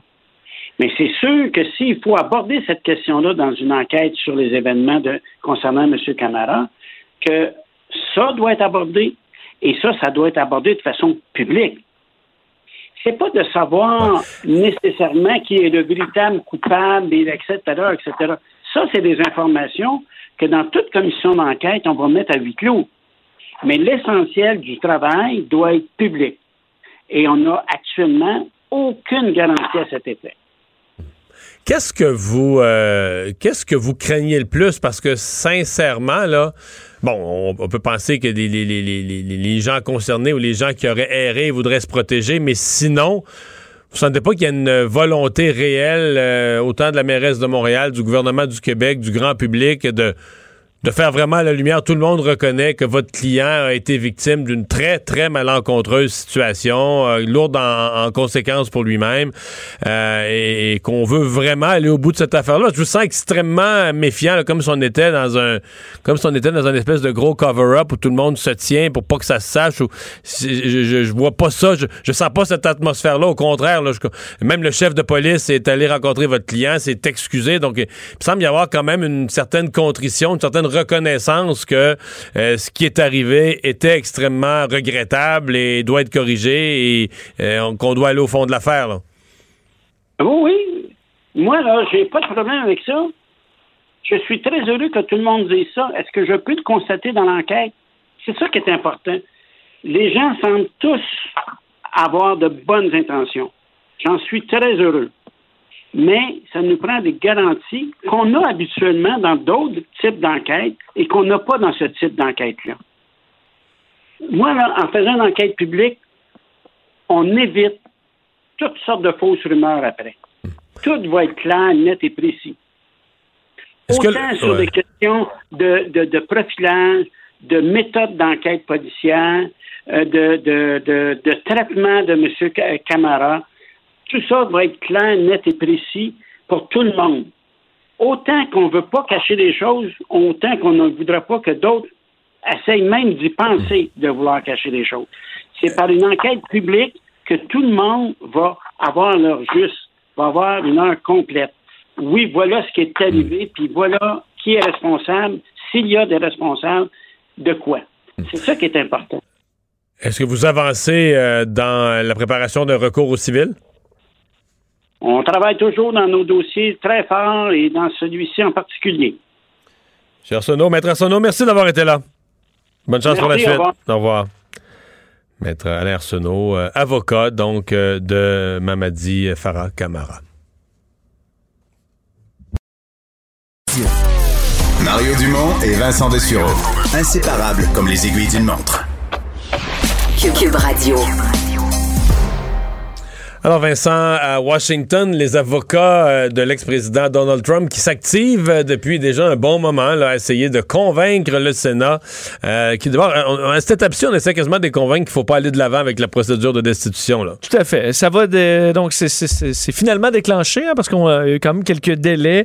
Et voilà qu'aujourd'hui, cette deuxième procédure de destitution au Sénat pour Donald Trump commençait. C'est historique dans la mesure où c'est la première fois qu'un président passe à travers ce procès-là deux fois et la première fois que c'est un président qui n'est plus en fonction, ce qui est un peu au centre de la, de la défense de Donald Trump. D'ailleurs, ses avocats sont euh, en train de plaider en ce moment même. J'ai jeté un coup d'œil euh, à ça et bon, ce qu'on fait valoir... essentiellement, ils disent que c'est inconstitutionnel d'essayer de destituer un président qui n'est plus là. C'est ça, destituer un simple citoyen d'un poste qu'il n'occupe plus, c'est euh, bon, c'est ce qu'on fait tout à fait valoir, disant que c'est totalement absurde d'aller Alors que de l'autre côté, on plaide que, d'abord, le titre de président, tu l'as à vie, et ça vient avec toute une série de privilèges. Dans le pays, il y a toute une longue série de privilèges qui viennent avec le fait d'être un président. Oui, et, le fut. Et quand même, dans l'angle que j'ai trouvé intéressante des démocrates, entre autres, euh, des responsables des procédures du côté démocrate, le, représentant Jamie Raskin, qui euh, lui fait valoir que cette idée là, de dire qu'on ne peut pas faire une destitution envers un président qui n'est plus en poste, ce que ça ferait, c'est que, en gros, à la fin d'un mandat du président, il peut faire ce qu'il veut. Parce que tu peux pas poursuivre un président en fonction. Enfin, il est à l'abri quand même de plusieurs procédures judiciaires et tu ne peux plus le destituer parce que les procédures vont tellement être longues que. Donc, dans les deux, trois dernières semaines, un président pourrait faire n'importe quoi. Pourrait faire n'importe quoi. Et que ça, ce serait donc un précédent tout à fait dangereux de dire qu'à la fin, au dernier mois, le président peut faire ce qu'il veut. Alors, c'est ce que dit, entre autres, euh, Jamie Raskin. Je vais te faire entendre un extrait. Euh, c'est un peu plus tôt aujourd'hui, donc du début de ces, euh, de, de, de, de, ces plaidoiries du, du camp démocrate. And if the president's arguments for a January exception are upheld, then even if everyone agrees that he's culpable for these events. He would have you believe there is absolutely nothing the Senate can do about it. No trial, no facts. He wants you to decide that the Senate is powerless at that point. That can't be right. Alors, peut-être aller jouer un peu sur l'ego en disant, euh, tu sais, des sénateurs, là, ça veut quand même se sentir important. Ce que ça dit, c'est que le Sénat est complètement impuissant sur dans le dernier mois de, la présidence. Euh, donc, évidemment, ça va se poursuivre comme ça. Et euh, fait intéressant, on a commencé aussi la journée en présentant une vidéo. C'était attendu. donc, un vidéo, une vidéo montage de la journée. Il faut se rappeler quand même, fait, fait il faut se le rappeler à quel point c'est spécial. Mais les membres, les gens, les sénateurs là, sont à la fois les victimes, sont à la fois les témoins et sont à la fois les juges dans ce dossier-là. Euh, c'est vrai, c'est eux qui étaient visés, c'est eux qui étaient réunis dans la salle. C'est eux qui ont euh, été attaqués, c'est eux qui ont dû être évacués, c'est eux qui sont revenus dans des euh, dans un Sénat, donc dans ce, en pilant dans le verre cassé. Donc ça, c'est particulier. Et donc, pour montrer dans la vidéo, dont j'ai pu voir plusieurs extraits, on veut vraiment faire le lien Donald Trump et les gens comme si c'était des ordres. Alors, on va vraiment suivre minute par minute le moment où Donald Trump dit euh, on se dirige vers le Capitole. La réaction de la foule, on a dans plein de vidéos prises un peu partout dans la foule, on entend des gens qui disent OK, Monsieur le Président, on fonce vers le Capitole, puis on va. Donc, pour bien faire la causalité entre ses propos et l'action des gens. Oui, et j'ai trouvé ça très efficace la façon qu'on l'a fait, montrant vraiment que sous les ordres du président, les gens, ça les a craqués, ils se sont tout de suite dirigés sans attendre vers le Capitole. Évidemment, on s'attend à ce que le président euh, ne soit pas destitué. On semble être très loin d'avoir les 17 votes de, de républicains euh, nécessaire alors qu'on est à 50-50 présentement au Sénat. Euh, et ce qui devrait d'ailleurs rapetisser, hein, le procès devrait être très court parce que les démocrates veulent rapidement passer à autre chose pour faire avancer les dossiers. Est-ce que ça pourrait être fini euh, vendredi soir, à la fin de la semaine? Ça ben, paraît vite, ça. Peut-être plus la semaine prochaine, mais ce serait pas très long. Et les républicains veulent aller de l'avant aussi parce que eux autres, Eux veulent pas se prononcer sur le fond. Ils veulent pouvoir dire, ben là, nous, sur le plan procédural, ça marche pas, on a voté contre. Ah. Ils veulent pouvoir dire qu'ils ont jamais voté sur le fond. Oui, oui. Et puis, on essaie d'éviter le plus possible de parler euh, de Donald Trump et de ce qui s'est passé le, 6 janvier. On veut vraiment juste parler que c'est une procédure anti, anticonstitutionnelle. Tout le monde était euh, ému euh, du décès de cette jeune fille de 15 ans. Ça avait soulevé tout un tollé sur la violence, les armes à feu dans l'est de Montréal. Et pendant qu'on en parlait ce matin, un autre cas est vraiment en plein jour euh, dans un petit restaurant de, sandwich libanais. Oui, et vraiment, euh, ça devient inquiétant. Nos collègues du journal, d'ailleurs, rapportaient ce matin qu'au moins 33 incidents similaires par arme à feu se sont produits dans la métropole depuis le début du mois- du mois d'août. Des tentatives de meurtre, meurtre, échange de coups de feu, des douilles retrouvées au sol. Et là, bon, euh, dernier incident euh, en, liste s'est produit ce matin dans l'est de Montréal. Un homme âgé dans la cinquantaine, atteint par balle, euh, qui a réussi à trouver refuge dans un restaurant de Pointe-aux-Trembles, effectivement, tout près. C'est arrivé vers 10 heures ce matin et on est là sur la rue Sherbrooke-Est, à l'intersection de Saint-Jean-Baptiste. Et vraiment, là, écoute, la victime se trouve à l'extérieur, un suspect qui s'approche, fait feu sur lui, réussit à se rendre à l'intérieur du restaurant pour demander de l'aide où il a attendu les services d'urgence. Il est dans un état stable, devra subir une, une opération pour retirer le projectile dans son corps. Le suspect qui a pris la fuite euh, après le crime. Et on sait que dans cette vague là, de crimes, Est-ce qu'on sait si la victime collabore Ben, avec les policiers? Ben, a une idée de qui ça pourrait être? ou- On n'a pas cette, pas cette information-là, mais à date, ça collabore pas. Là. Dans les autres cas, euh, pas des gens qui vont parler euh, aux, euh, aux- policiers. Alors, c'est dur de faire avancer les enquêtes. Euh, rappelez d'ailleurs que dans l'activité policière, il s'en passe des choses aujourd'hui. Série de perquisitions dans la grande région de Montréal dans le cadre d'une opération contre des activités d'un groupe relié au crime organisé avec des ramifications jusqu'au Moyen-Orient. Donc, l'escouade nationale de répression du crime organisé qui fait des perquisitions dans six résidences, 10 résidences, six commerces, dont des de placement, de location de voitures de luxe. Donc, on parle d'une organisation qui serait dans le trafic de stupéfiants et le blanchiment d'argent. Alors que, bon, tu, le disais, là, aujourd'hui, on, euh, pleurait, entre autres, euh, les, euh, le décès de Myriam Boundawi, sa famille qui s'est...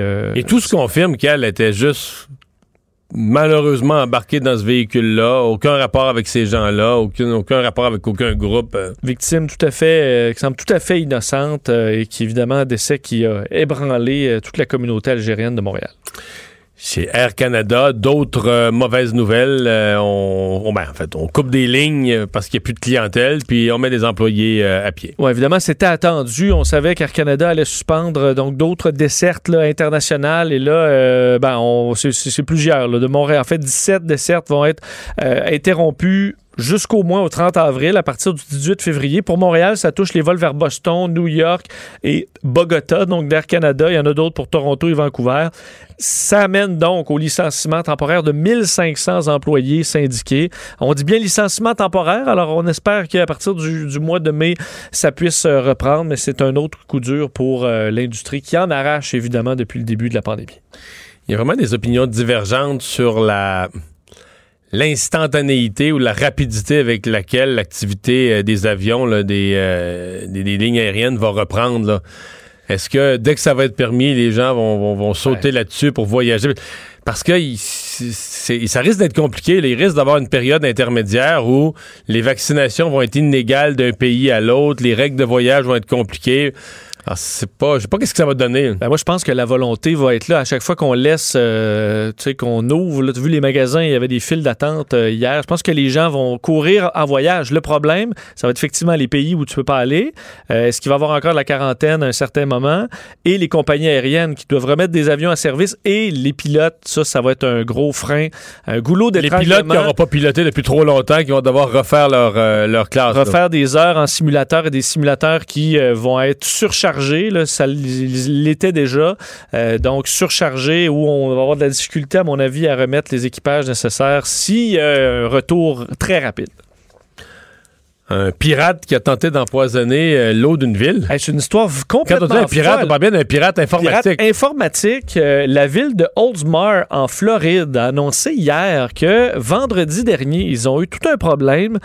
Euh, un, et, et un problème évité en grande partie par la vigilance d'un travailleur au, à l'usine d'épuration d'eau. Un employé qui est en train de faire ses trucs et qui remarque sur un écran la souris bouge toute seule.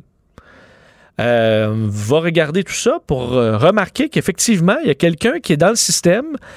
Euh, c'est un pirate À informatique distance? à distance qui était en train, euh, Mario, de changer euh, la diffusion dans l'eau potable de la ville de euh, l'hydroxyde de sodium qu'on utilise donc dans l'eau potable à très faible dose, mais qui sert entre autres à débloquer des tuyaux dans certains cas. Ça peut être dangereux. Il a augmenté, en rentrant dans le système, augmenté les parties par million là, de 100 parts par million à 11 000. Alors en gros, euh, fois 100. Euh, ce qui aurait pu poser problème euh, au, au, niveau carrément de la qualité de l'eau potable à l'intérieur. Alors, rapidement, l'employé qui s'en est rendu compte a euh, fait les correctifs.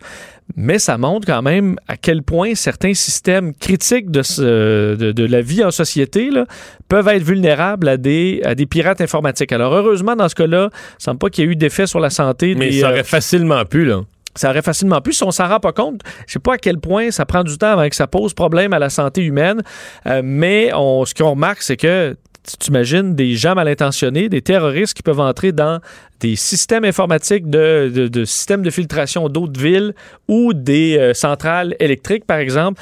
Plusieurs enquêtes de certains médias dans les dernières années avaient dévoilé de nombreuses lacunes dans la sécurité de certaines infrastructures critiques. Alors, euh, d'ailleurs, on le disait, le maire de la ville, c'est un important rappel de protéger nos infrastructures du genre, parce Ouais, que dans d'autres cas, ça pourrait être plus rappel- dangereux. C'est un rappel à lui aussi de protéger son Ah oui, oui, système non, informatique. euh, tu as tout à fait raison, tout à fait raison, et certains qui ont pu trouver des, euh, des failles.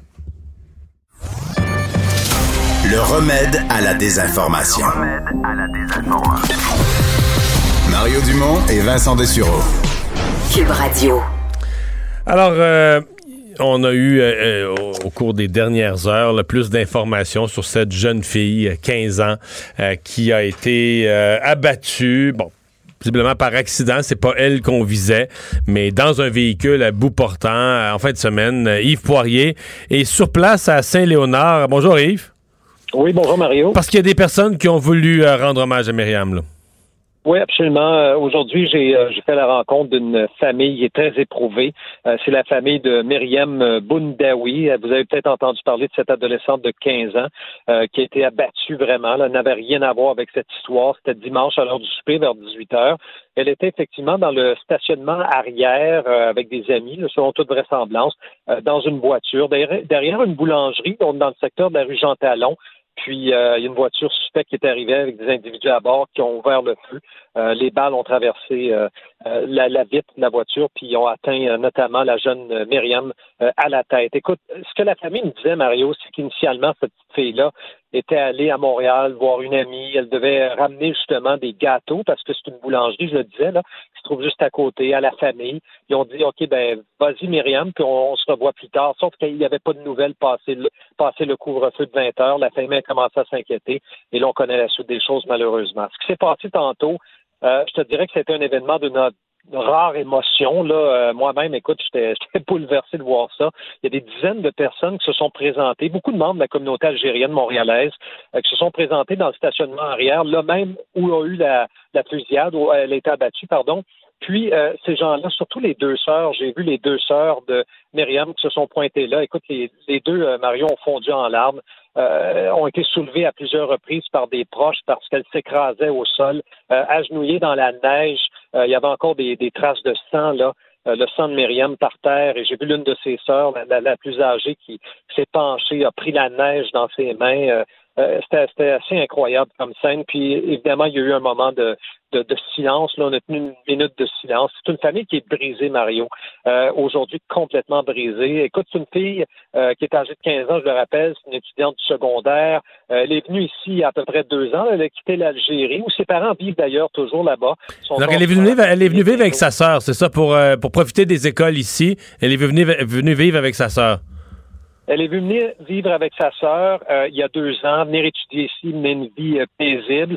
Je disais, ses parents sont toujours là-bas. Le corps de la- de l'adolescent va être rapatrié là-bas. Mais, mais tu sais, Mario, tu quittes ton pays d'origine, tu veux te faire une nouvelle vie, tu vas avoir une carrière, tu vas à l'école, tu as des bonnes notes. Je pense récemment, elle a eu euh, 100 dans l'un de ses examens. Sa famille, ses sœurs étaient particulièrement fières d'elle. C'est vraiment une adolescente euh, qui menait une vie comme plusieurs adolescents, une vie ordinaire, euh, qui n'a rien à voir là-dedans, me disait sa famille. Elle est convaincue qu'il y a eu euh, vraiment erreur sur la personne, les, les, les malfrats ou les, tueurs, Mario. qui voulait régler certainement un compte avec quelqu'un, mais malheureusement était au mauvais endroit, au mauvais moment. Il y a tantôt son beau-frère, Sam, qui m'a accordé une entrevue très émotive en disant Laissez donc vivre les adolescents.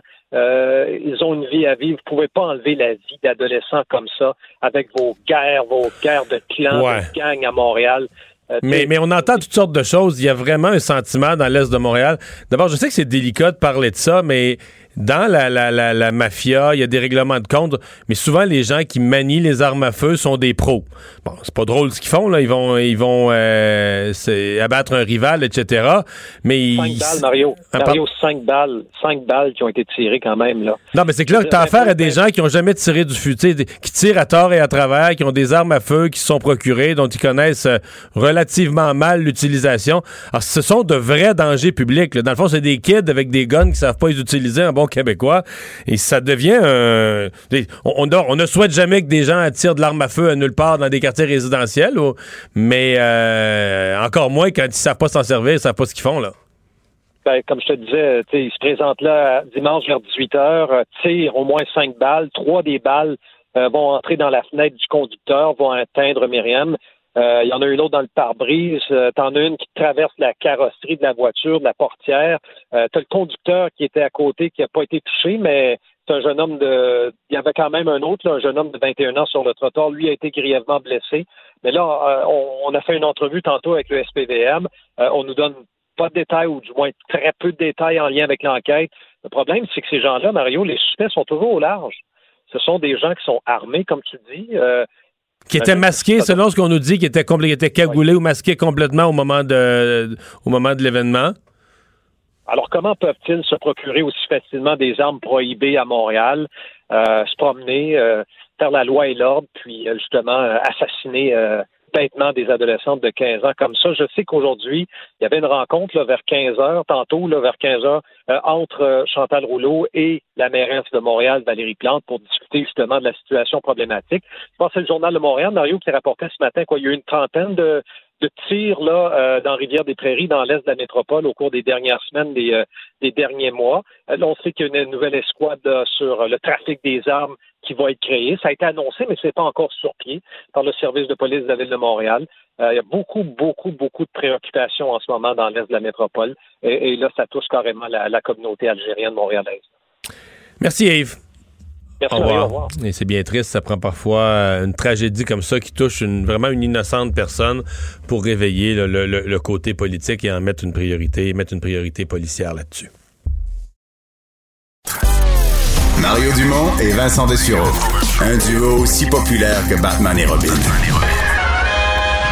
Cube, Cube Radio. Le, le commentaire de Richard Martineau. Des commentaires pas comme les autres. Bonjour Richard. Salut Mario. Hey, euh, je veux, je veux, j'ai reçu euh, un courriel tantôt. Tu sais, la Ouais. SODEC. Tu connais la SODEC? Ouais. C'est un, organisme subventionnaire et ils viennent d'annoncer euh, neuf projets de documentaires qu'ils ont accepté de subventionner, OK? De financer. Écoute bien ça. Il y a un projet, c'est sur les demandeurs d'asile. Il y en a un autre, c'est sur le mythe de la femme noire. L'autre, c'est les ravages du capitalisme au Mexique.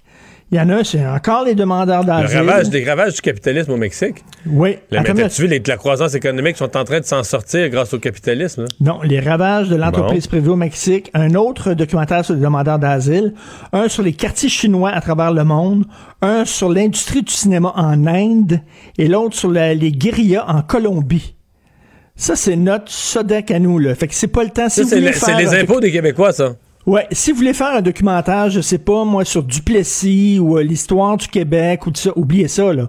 Oubliez ça. C'est deux choses. C'est des documentaires à l'étranger, l'ouverture sur le monde, ou alors des documentaires ici sur des demandeurs d'asile, des réfugiés, des immigrés, etc. Ça, c'est parfait, mais il y a aucun projet là-dedans, là, sur l'histoire du Québec, d'où on vient, etc. Fouillez ça. Fini, ça. C'est une honte, ça. c'est- C'est c'est à la SODEC, là. Écoute, euh, quelqu'un m'a envoyé non, ça. mais ce que je veux dire, c'est que c'est une honte. On ne peut pas couvrir ça. Le Québec, notre histoire, notre culture, c'est une honte. Il faut cacher Ben, c'est ça. une honte. Mais on est des blancs. faut on cacher est des ça. blancs de souche, là. On est, on est des exploiteurs, là. On est, euh, faut cacher ça. C'est la diversité, la diversité. Moi, c'est correct de m'ouvrir aux autres. Mais tu si on me demande après ça de disparaître, parce que là, ça a l'air que c'est pas suffisant de s'ouvrir aux autres. Faut aller plus loin. Faut disparaître. C'est la même chose, là. Euh, sur les formulaires, t'avais femme, homme, et là, on a ajouté non défini, autre. Ceux qui ben, s'identifient ni homme ni femme. OK, bon, on s'ouvre sur les autres, ceux qui sont non-binaires, mais là, c'est pas tout. Là, ils veulent qu'on enlève femme et homme. Là, c'est pas, c'est pas suffisant, là. C'est s'ouvrir jusqu'à disparaître. C'est, c'est la Sodex, ça, là. J'en reviens pas. Tu veux me parler de l'affaire du manoir euh, Liverpool? OK, bon, là, on va chercher des coupables, bien sûr. C'est qui? C'est-tu le CIS? C'est-tu le c'est-tu CI3S? C'est-tu euh, le, le- le ministère? C'est-tu... On oublie, on oublie quelque chose là-dedans. Les gens qui sont là, dans ces euh, résidences, ils n'ont pas des enfants. Moi, avant, avant, euh, bon là, c'est fermé. Je peux pas aller voir ma mère. Elle vit en résidence, puis depuis quelque temps, elle peut pas recevoir de de, visite. Mais j'y allais une fois par semaine. J'allais une fois par semaine. Je voyais comment c'était. Je regardais comment c'était les gens avec elle, puis tout ça. Puis je pose des questions. Je l'appelle régulièrement. Ça va-tu bien, etc. Ils ont pas. Tu sais, on dompe littéralement nos parents dans des endroits comme ça. Après ça, on dit, eux vont s'en occuper. Eux vont s'en occuper, le gouvernement va s'en occuper, les gestionnaires vont s'en occuper, les propriétaires de résidences privées vont s'en occuper. Et quand ça va mal, on blâme un puis l'autre. Mais ces gens-là, est-ce qu'ils appellent? Comment c'est passé cette semaine, Matt? T'es-tu seul, puis tu manges-tu bien, puis tout ça, puis comment? Qu'est-ce que? Ça se fait, ça aussi, on a... Mais c'est sûr que on- si l'hygiène n'est pas faite, que les gens n'ont pas à manger, c'est étonnant que personne s'en ait rendu compte dans les En familles. là. cinq ans? Ben voyons donc. Je veux dire, ça n'a pas de sens. Et, et- et on, il y a aussi une responsabilité personnelle. Et je reviens souvent mais là-dessus. là, mais sais, excuse-moi, mais les, là, CHSLD servent aussi à ça, là. À, à- se, à se soustraire de notre responsabilité personnelle par rapport aux personnes âgées. On est une société qui place ces personnes âgées. Puis s'il y a quelque chose qui marche pas, c'est de la faute du gouvernement. C'est pas beau, ça? Et ça, on a, une, chose à apprendre des communautés culturelles, c'est que quand tu promènes l'été, puis tu vas là, au parc en Grignon, tu vas dans, les parcs un peu partout à Montréal, sur le Mont-Royal et tout ça, ils font les campings, les, vieux sont toujours là, les vieux font partie de la famille, ils sont là, euh, que nous autres, on les dompe. Avant, au Québec, c'était l'Église va s'occuper des pauvres, l'Église va s'occuper des, déshérités, des vieux, etc., du ticoun du village, c'est le curé qui va s'en occuper. On a remplacé l'Église par l'État. Et maintenant, on s'en lave les mains et l'État va s'en occuper de ça. Mais Christy, prenez soin de vos parents aussi, puis appelez, puis demandez des nouvelles de temps en temps. La question, Richard? Oui. euh, Non, non, ben, c'est ouais, pas fou comme suggestion. Euh, Oui. do- autre, autre dossier chaud, euh, le lien entre les euh, policiers et le racisme. Et tu as parlé à une ex-policière? Ben, j'ai une amie qui est une ex-policière qui est maintenant euh, quittée parce qu'elle en avait ras le pompon.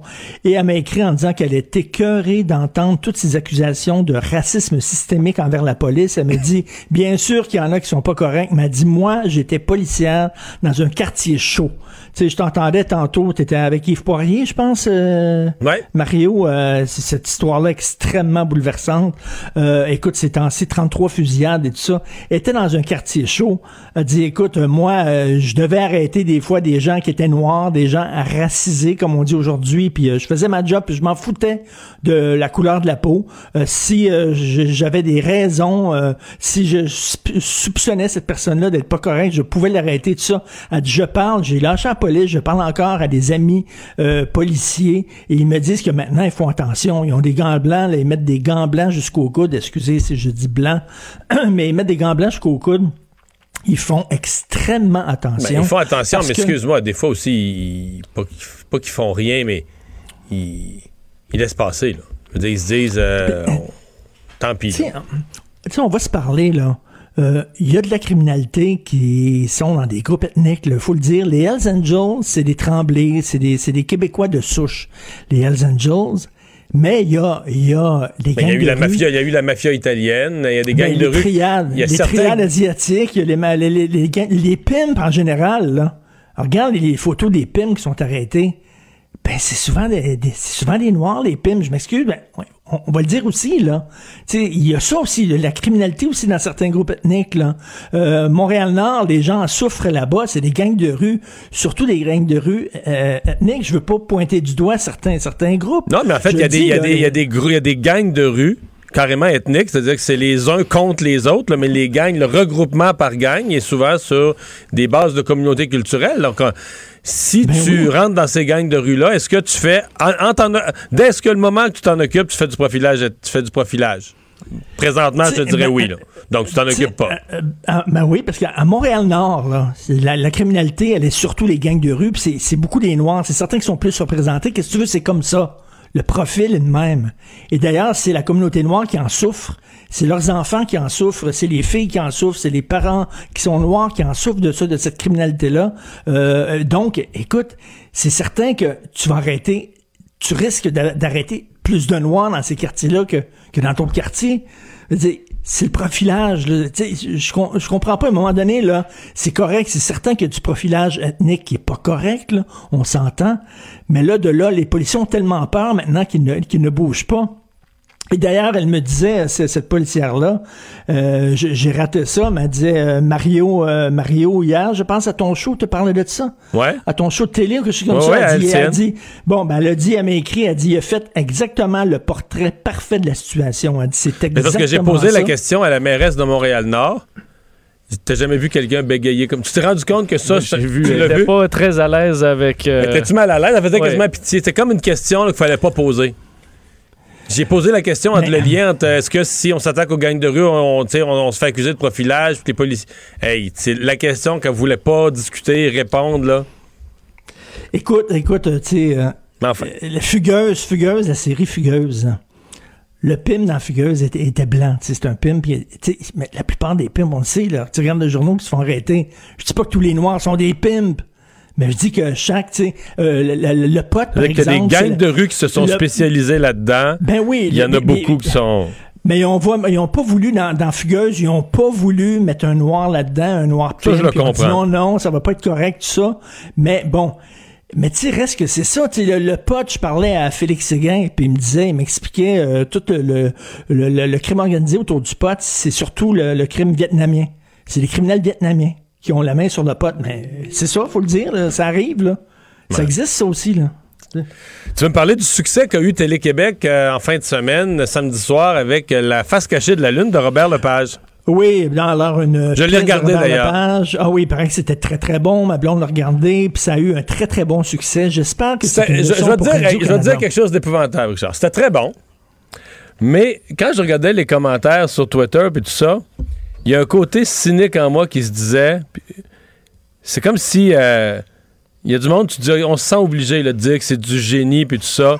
C'est moi, j'ai aimé ça. Faut que tu Euh, trouves ça toujours plus génial que l'autre aussi. c'est ça. Moi, j'ai aimé ça. Des fois, je me dis, c'est un peu fucké pour moi. là. Des fois, il y a des bouts, je m'y perdais un petit peu, parce que c'est pas du théâtre. moi, j'aime plus les, les, les, les- les vrais classiques. Mais bon, mais j'aimais ça. sais, j'ai- C'est très bien joué. C'est bon. C'est juste que là, quand tu vois tout le monde sur Twitter crier au génie, c'est comme si tu dis non, c'est pas au génie de Robert Lepage qui crie. C'est à leur propre génie pour dire moi, là, je suis tellement Moi, évolué. J'ai tellement de culture, tellement d'érudition, je suis tellement évolué là, que je goûte pleinement là, cette culture de très très haut niveau, sachant qu'une partie des masses n'y a pas accès. Mais moi, là, je- j'ai- j'ai- moi, j'atteins l'extase, là, tu sais, parce que non, excuse-moi, Moi, je, j'aurais moi, pas. moi, je suis un grand, grand fan de Robert Lepage. J'ai vu presque toutes ses pièces. C'est celle-là euh, que je l'avais vue au théâtre. Je l'avais vue au théâtre. C'était, une de celles qui m'intéressait le moins. Euh, personnellement, là, il y, y a des pièces qui m'intéressaient beaucoup plus de Robert Lepage. Mais, c'était reste pas ça ton point. Ça, c'était le mien. non, oui, mais il y- a une soie. Tu sais, comment ça que Radio-Canada ne fait pas ça? Il fut un temps au Radio-Canada, euh, je veux pas faire le vieux schnock, mais il y avait des téléthéâtres, il y avait des pièces de théâtre, il y avait des pièces de Marcel Dubé, il y avait des pièces de Michel Tremblay, il y avait, bon, il en mettait, il en mettait régulièrement à l'époque, des beaux dimanches Ouais, mais et là, tout ça. euh, Maintenant, ils font Richard, pas ça. Ils Richard, ne font pas ça. Il manquait quand il faisait ça, il restait plus assez de temps à l'antenne pour nous dire comment penser? Mais c'est ça, ils ont remplacé ça par le curé, le curé du plateau, la grande messe du dimanche. C'est ça maintenant, c'est la grande messe du dimanche avec les gens, le tribunal, l'inquisition qui nous dit comment penser et tout ça. Mais ce serait fun que Radio-Canada regarde ce qui s'est fait à Télé-Québec. Il y a des gens qui aiment ça. Il y a des gens qui aiment encore ça. Peut-être des concerts à la télévision. C'est le rôle d'une télévision publique. Et quand Télé-Québec fait ça, il, fait, il joue son rôle, elle joue son rôle de télévision publique, ce que Radio-Canada Canada ne fait pas depuis très longtemps. Et ils ont hors TV. Et là, c'est eux autres qui ont ça hors TV. Supposément, là, c'est, regarde, c'est leur caution culturelle. Tu regardes la programmation d'hors TV, c'est des reprises des téléromans des années 80. Christy. Euh, c'est Ouais. c'est des, des, des C'est reprises pas, de euh, c'est pas de la grande écoute, c'est pas comparable. C'est une façon pour Radio-Canada de se débarrasser de son mandat. Exactement, de Ça se pas les, ça pas les, ça pas les codes d'écoute, par exemple. Il y a eu 300 et quelques mille en fin de semaine à Télé-Québec. T'as passé à RTV jamais. Là. Hey, Richard, merci. À demain. Merci, à demain. Salut. bye.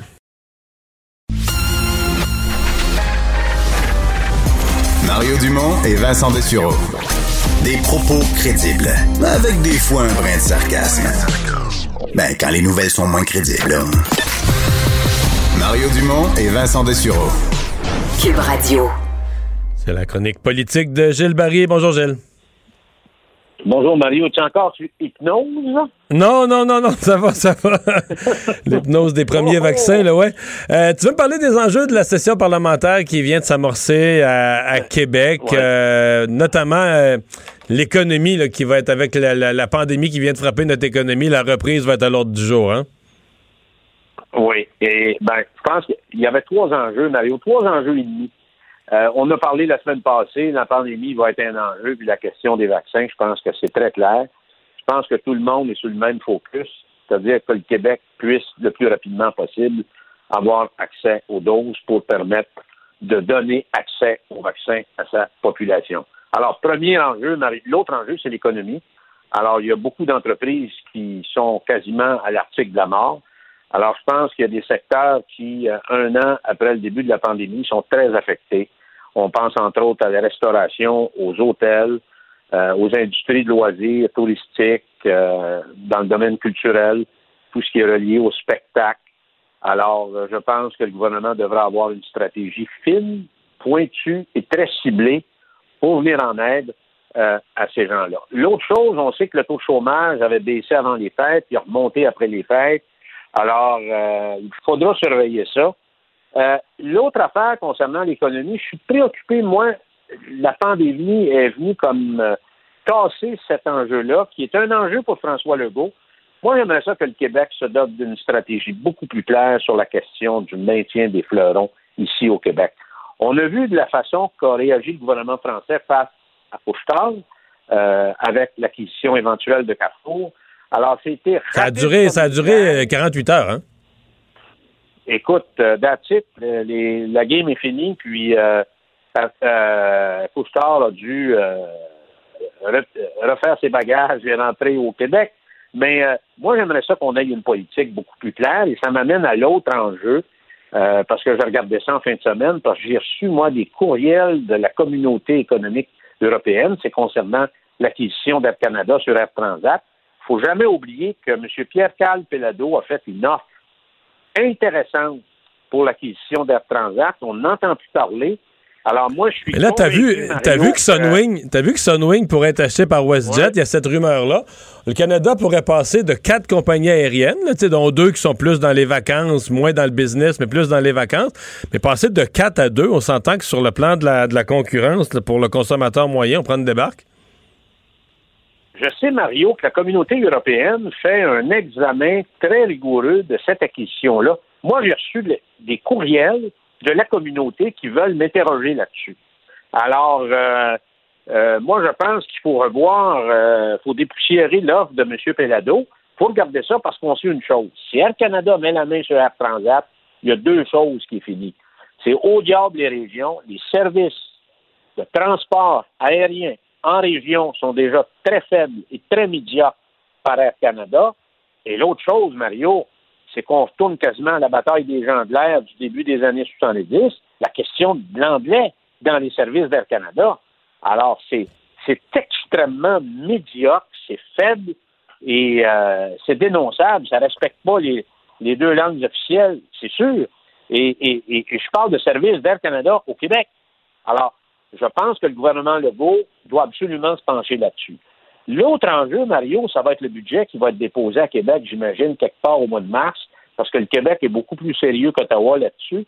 Alors, on se rappelle que le dernier budget, on parlait de surplus. Là, c'est sûr que ça va être des déficits. Alors, quelle va être la stratégie du gouvernement d'abord pour revitaliser l'économie du Québec et particulièrement euh, les secteurs qui ont été affectés? Moi, j'espère, Mario, qu'il y aura euh, une préoccupation sur la consolidation de la chaîne alimentaire au Québec. On sait que l'enjeu sanitaire est un enjeu important, mais on s'est rendu compte, Mario, avec la pandémie, qu'il fallait absolument consolider toute la chaîne alimentaire au Québec. Euh, l'autre, chose qu'il faut surveiller d'ici euh, le mois de juin, c'est tout l'enjeu autour des énergies vertes. Je pense que l'arrivée de Biden aux États-Unis va revigorer les possibilités qu'a le Québec par l'entremise de ses ventes d'électricité à la fois pour l'État de New York et l'État du Massachusetts. Il y a toute la filière électrification des transports aussi au Québec qui devrait prendre de l'ampleur. Il y a la stratégie sur la batterie aussi qui s'intègre à tout ça qui devrait être connue. Donc, euh, sur le plan économique, c'est pas parce qu'il y a une pandémie qu'on s'arrête de, de, travailler. Et je pense que ce que je viens d'évoquer devrait être des enjeux importants pour le gouvernement. L'autre, c'est l'identité. Oui, c'est l'identitaire, Mario, parce que là, euh, tu te rappelles, Mario, il y, a eu, euh, il y a eu une résolution, il y a eu une lettre qui a été signée par les premiers ministres de tous les partis politiques qui sont encore vivants pour demander au gouvernement Legault, de, tu sais, dans le fond, d'aller de l'avant avec ce projet de réforme qui est attendu sur la loi 101. Et euh, il faut, parce qu'on est en train de perdre Montréal, Mario, à tout point de vue. Et si le gouvernement n'atterrit pas avec un projet de loi on doit voir la lumière de ce projet de loi à cette session-ci, c'est-à-dire avant la fin juin, puis j'espère qu'il va y avoir des dents et du mordant. Euh, il y a quand même un consensus très fort au niveau du peuple québécois, au niveau de la nation québécoise, et euh, je pense que le coup de pouce que le gouvernement Legault a eu des anciens premiers ministres fait en sorte que toute la légitimité pour procéder pour aboutir avec une loi, une loi Camille Lorrain 2, mais beaucoup plus forte, et qui va prendre en considération le malaise et le problème profond qui s'est ancré à Montréal au fil des décennies. Je pense, Mario, aussi qu'on ne peut pas parler d'identitaire sans parler de l'immigration. Alors, c'est un dossier qui semble avoir glissé. Encore une fois, ça prend une réforme en profondeur de l'immigration, euh, Jolien Barrette euh, nous l'avait promis euh, l'année passée. donc, ça, parce que un va avec l'autre, sinon c'est comme un coup d'épée dans l'eau d'un côté. Si on, ne corrige pas, si on n'amène pas une réforme importante de l'immigration, qui, à mon point de vue, devra être très orientée sur la présence des nouveaux immigrants en région. Le grand problème de la stratégie migratoire du Québec a été de concentrer euh, l'immigration strictement sur l'île de Montréal, des alentours. Je pense que c'est un échec. Alors, pour les intégrer, il faut définitivement, à mes yeux, avoir une sensibilité une préoccupation euh, pour les envoyer en région. Dans l'identitaire, Mario, aussi, à travers tout ça, le gouvernement du Québec doit se battre tous les jours pour défendre sa loi sur la, loi 21. Et naturellement, le Québec est attaqué tous les jours sur, la, sur le front du multiculturalisme et euh, tout ce qui tout ce que c'est les apôtres du multiculturalisme voudraient faire, c'est que le Québec se couche, mais on peut pas, on doit riposter, on doit se battre. On doit répondre. T'as raison de le souligner parce qu'on pourrait avoir un jugement défavorable sur la loi 21 qui tombe en cours de session parlementaire. tu voulais parler d'élections fédérales, on n'a plus le temps, mais on reprendra ça un jeudi ou la semaine prochaine parce que il faut absolument qu'on en parle. Les pions se placent euh, pour les, les mois à venir. Oui. Et ça, ça va, ça va tracer les prochaines semaines et les prochains mois en politique au Québec. Salut, merci. Mario. Bye. Bonne fin. Mario Dumont et Vincent Dessureau. Joignez-vous à la discussion. Appelez ou textez le 187 Cube Radio 1877 827 2346. On parle de sport avec Jean-François. Salut. Salut Mario, salut Vincent, comment allez-vous? Très bien. Tu veux nous parler d'abord d'Anthony Auclair. Anthony Auclair, on le sait, là, ce Québécois qui a gagné le Super Bowl s'est adressé aux médias aujourd'hui. Euh, on lui a laissé le temps de célébrer comme il faut. C'est un joueur des Buccaneers de Tampa Bay qui malheureusement n'était pas en uniforme euh, cette fin de semaine. Donc, il a, pas, il a savouré la victoire, mais peut-être pas à son goût complètement. Ça n'enlève absolument rien à son exploit, ne serait-ce que de jouer dans la NFL. Non, là, puis il a les- joué durant la saison. là. Il a participé à la saison des, des Bucks. il a participé à la saison des Bucks, puis tu sais, il était pas comme dans l'équipe de, de réserve, là, dans le genre euh, euh, loin du terrain. Là. Il y a cinq joueurs qui, qui avaient des chances d'être habillés ou pas, puis lui faisait partie de ces cinq-là. Donc, il était là quotidiennement avec tout le monde. Et aujourd'hui, il a parlé de tout ça.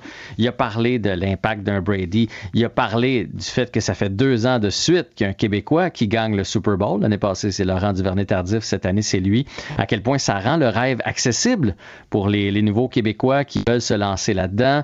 À quel point il a tripé d'avoir son frère, parce que son frère Adam, d'ailleurs, je vous dis ça comme ça, mais le- je l'ai reçu dans mon balado Avantage numérique, c'est toujours disponible. Il était à Tampa Bay, il était là dans les estrades, dans les gradins avec lui. On sait qu'ils ont joué avec le, le Rouge et Or ensemble. Euh, à quel point c'était spécial pour lui d'être là avec son frère. Il aurait aimé évidemment avoir plus de monde de sa famille. Bref, il est sur un nuage et euh, évidemment, on lui a demandé euh, comment ça s'est passé, les célébrations, comment ils ont fêté ça, les Buccaneers. Ben voici sa réponse Bowl pour moi, euh, que ce soit euh, comme joueur ou peu importe. Donc c'était assez incroyable comme, euh, comme moment. En plus, c'était dans notre stadium, fait que c'était super cool. Puis euh, autant défensivement qu'offensivement, même sur les special teams, on a vraiment eu un bon game plan. Donc euh, on a exécuté ça, puis on savait qu'on avait des bonnes chances. J'étais vraiment content là, du résultat. Tu sais, c'est sûr que là, on, on- parle de Brady tout le temps, puis de, de Rob cette année, puis toutes les nouvelles acquisitions qu'on a faites. La fondation, elle, elle s'est- elle s'est bâtie a longtemps. Les entraîneurs aussi ont fait un excellent travail de travailler cette cohésion-là en peu de temps. Ben, on a, on le terrain, on a célébré dans le pas mal. De ça, on a, l'équipe avait réservé l'aquarium de Tampa parce que c'est un, euh, il y avait de la place, c'était privé. On avait Ludacris qui était là, Migos. C'était super cool comme party, là, on a, on a eu du fun. Bon. C'est des belles célébrations. On les comprend. Ouais, sûrement Et- pas celle qui aurait espéré, évidemment, à cause de la COVID, mais quand Ouais. même. Fait que bref, euh, bravo à Anthony Auclair, encore une fois. Et euh, tant mieux. Continuons à parler du Super Bowl, messieurs, si vous le voulez bien. Je sais pas si c'est le fait que le match a été plate. Peut-être qu'il y en a qui ont quitté, euh, rendu au troisième quart, C'est au sûr, quatrième sûr. quart. Mais les codes d'écoute ont été les plus décevantes depuis 2007. Euh, L'année passée, par, par exemple, on avait fait 102 millions en moyenne de codes d'écoute. On est descendu à 96 cette année. Fait que ça Mais s'explique. à mon avis, ça de devait être en chute libre parce que, tu sais, d'habitude, vers la fin, là, les gens s'agglutinent. c'est- c'est- Là, il n'y avait rien, il n'y avait aucun espoir de remonter. Rien, rien, rien, rien. J'ai Pas- décroché moi-même, j'aime ça le Super Bowl. là. Mais à la fin, euh, moi, je Moi, ne je suis tentais resté- plus. Je suis resté parce que j'avais fait un, un pari sur la couleur du Gatorade. Ah, J'allais le ah, placer ok. sur le coach. Puis comme j'avais tout mis mon argent sur les Chiefs, c'est tout ce qui me restait pour peut-être gagner. Et Est-ce que tu as eu la bonne couleur? Non. Même pas, c'était pas ta orange. soirée. Ça a été bleu, finalement. Ah. Fait que je l'ai perdu. Mais il y a aussi le fait euh, des rassemblements. Euh, c'est ce qu'on explique aujourd'hui là, dans, dans la dépêche. Euh, évidemment. Ah oui, chacun tout seul chez soi, ouais. C'est moins le fun. Puis il y a des gens qui ne pas Super Bowl tant que ça, qui, euh, mettons, ma blonde, euh, quand tu lui dis, ben, hey, on irait chez Mario, puis on va être 15, puis on va écouter le Super Bowl, ben, elle va venir parce Mm. qu'il y a un happening. Tout seul ici, euh, ça se peut qu'elle descende faire d'autres choses là, si la game Mais- est moindrement plate. Je me disais, Jean-François, ça peut-être peut-être que le match plate du, du- du Super Bowl va sauver des vies parce que je me dis, les, les- on s'inquiétait des regroupements pendant le Super Bowl. Ceux qui en ont fait de façon illégale, ben, se sont pas sautés d'un bras en criant Ouais, non, ça, parce que il- c'est ça, ils s'en passaient pas. Oui, ben, en fait, il y a quand même des partisans des Buccaneers. Hein. On, on- on oublie qu'eux autres se sont probablement sautés d'un bras, mais c'est sûr qu'il n'y a pas eu une fin euh, excitante. On verra bien dans 14 jours s'il y a une hausse des cas aux États-Unis ou pas. Donc le nu Ah, vite s'est fait voir le, le derrière par moins de monde que prévu finalement.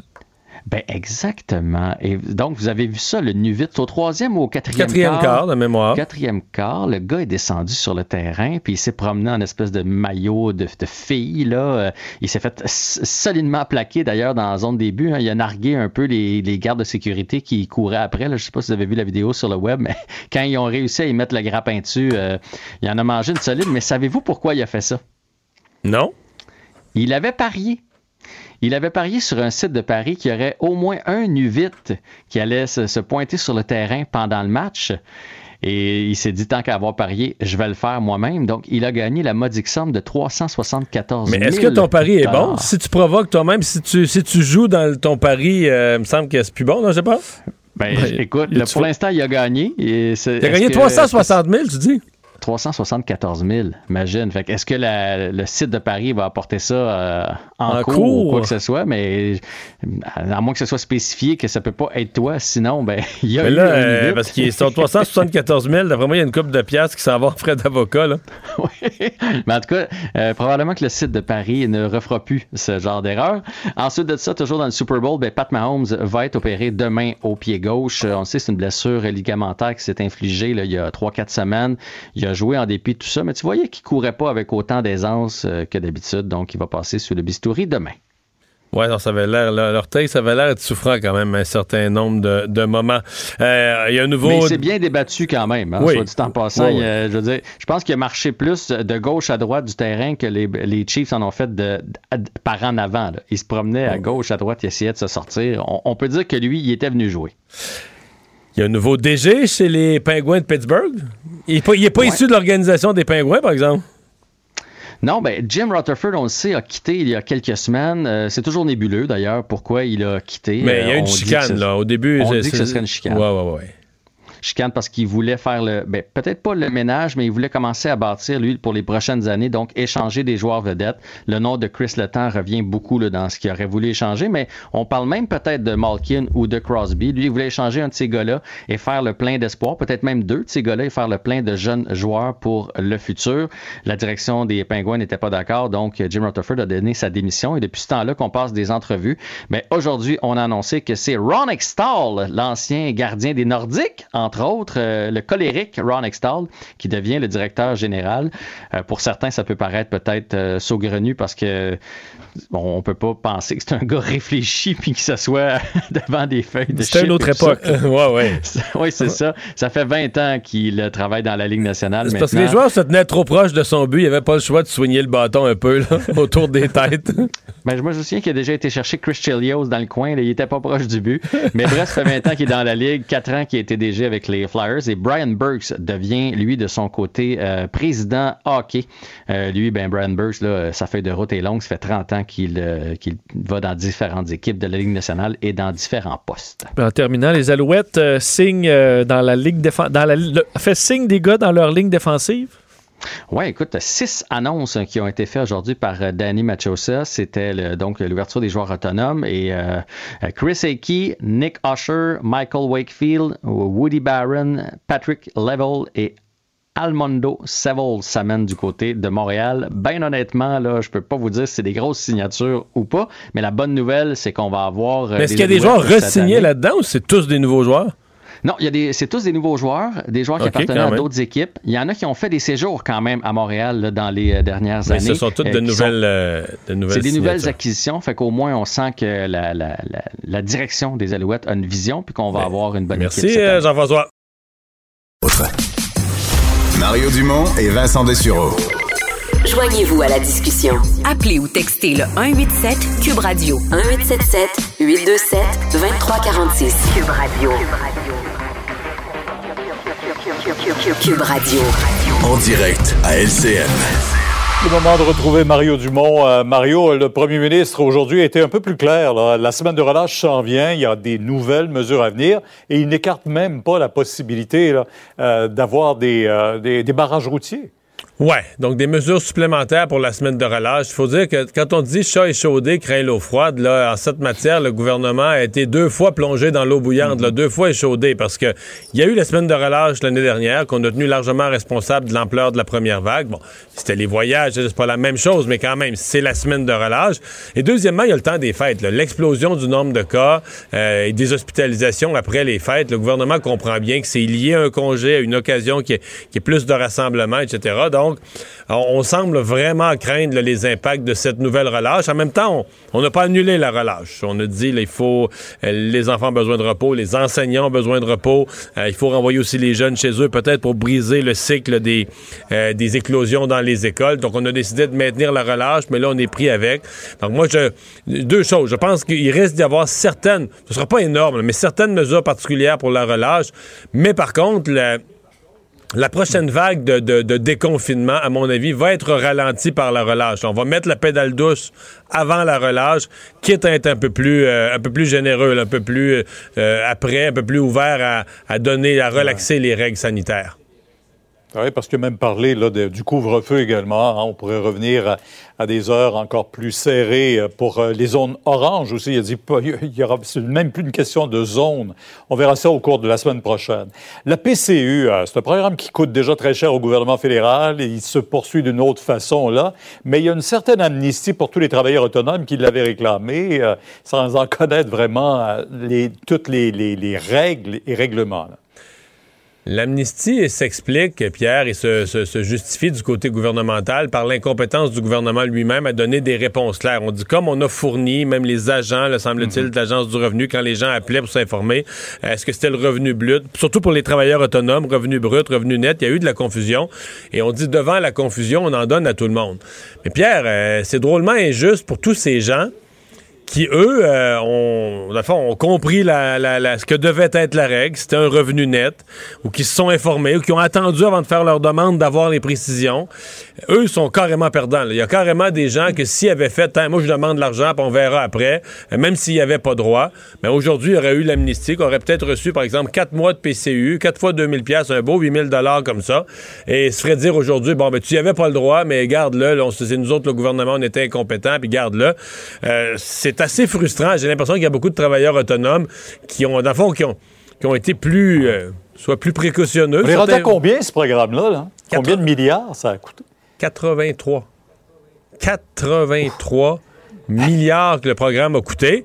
Et là, il y a toujours cette confusion. On pensait en récupérer une partie, mais là, quand on donne l'amnistie comme ça, ça veut dire qu'il y a des sommes qui avaient été versées, qu'on considérait qu'il n'auraient pas dû être versées, mais finalement, on passe l'éponge, on laisse l'argent aux gens.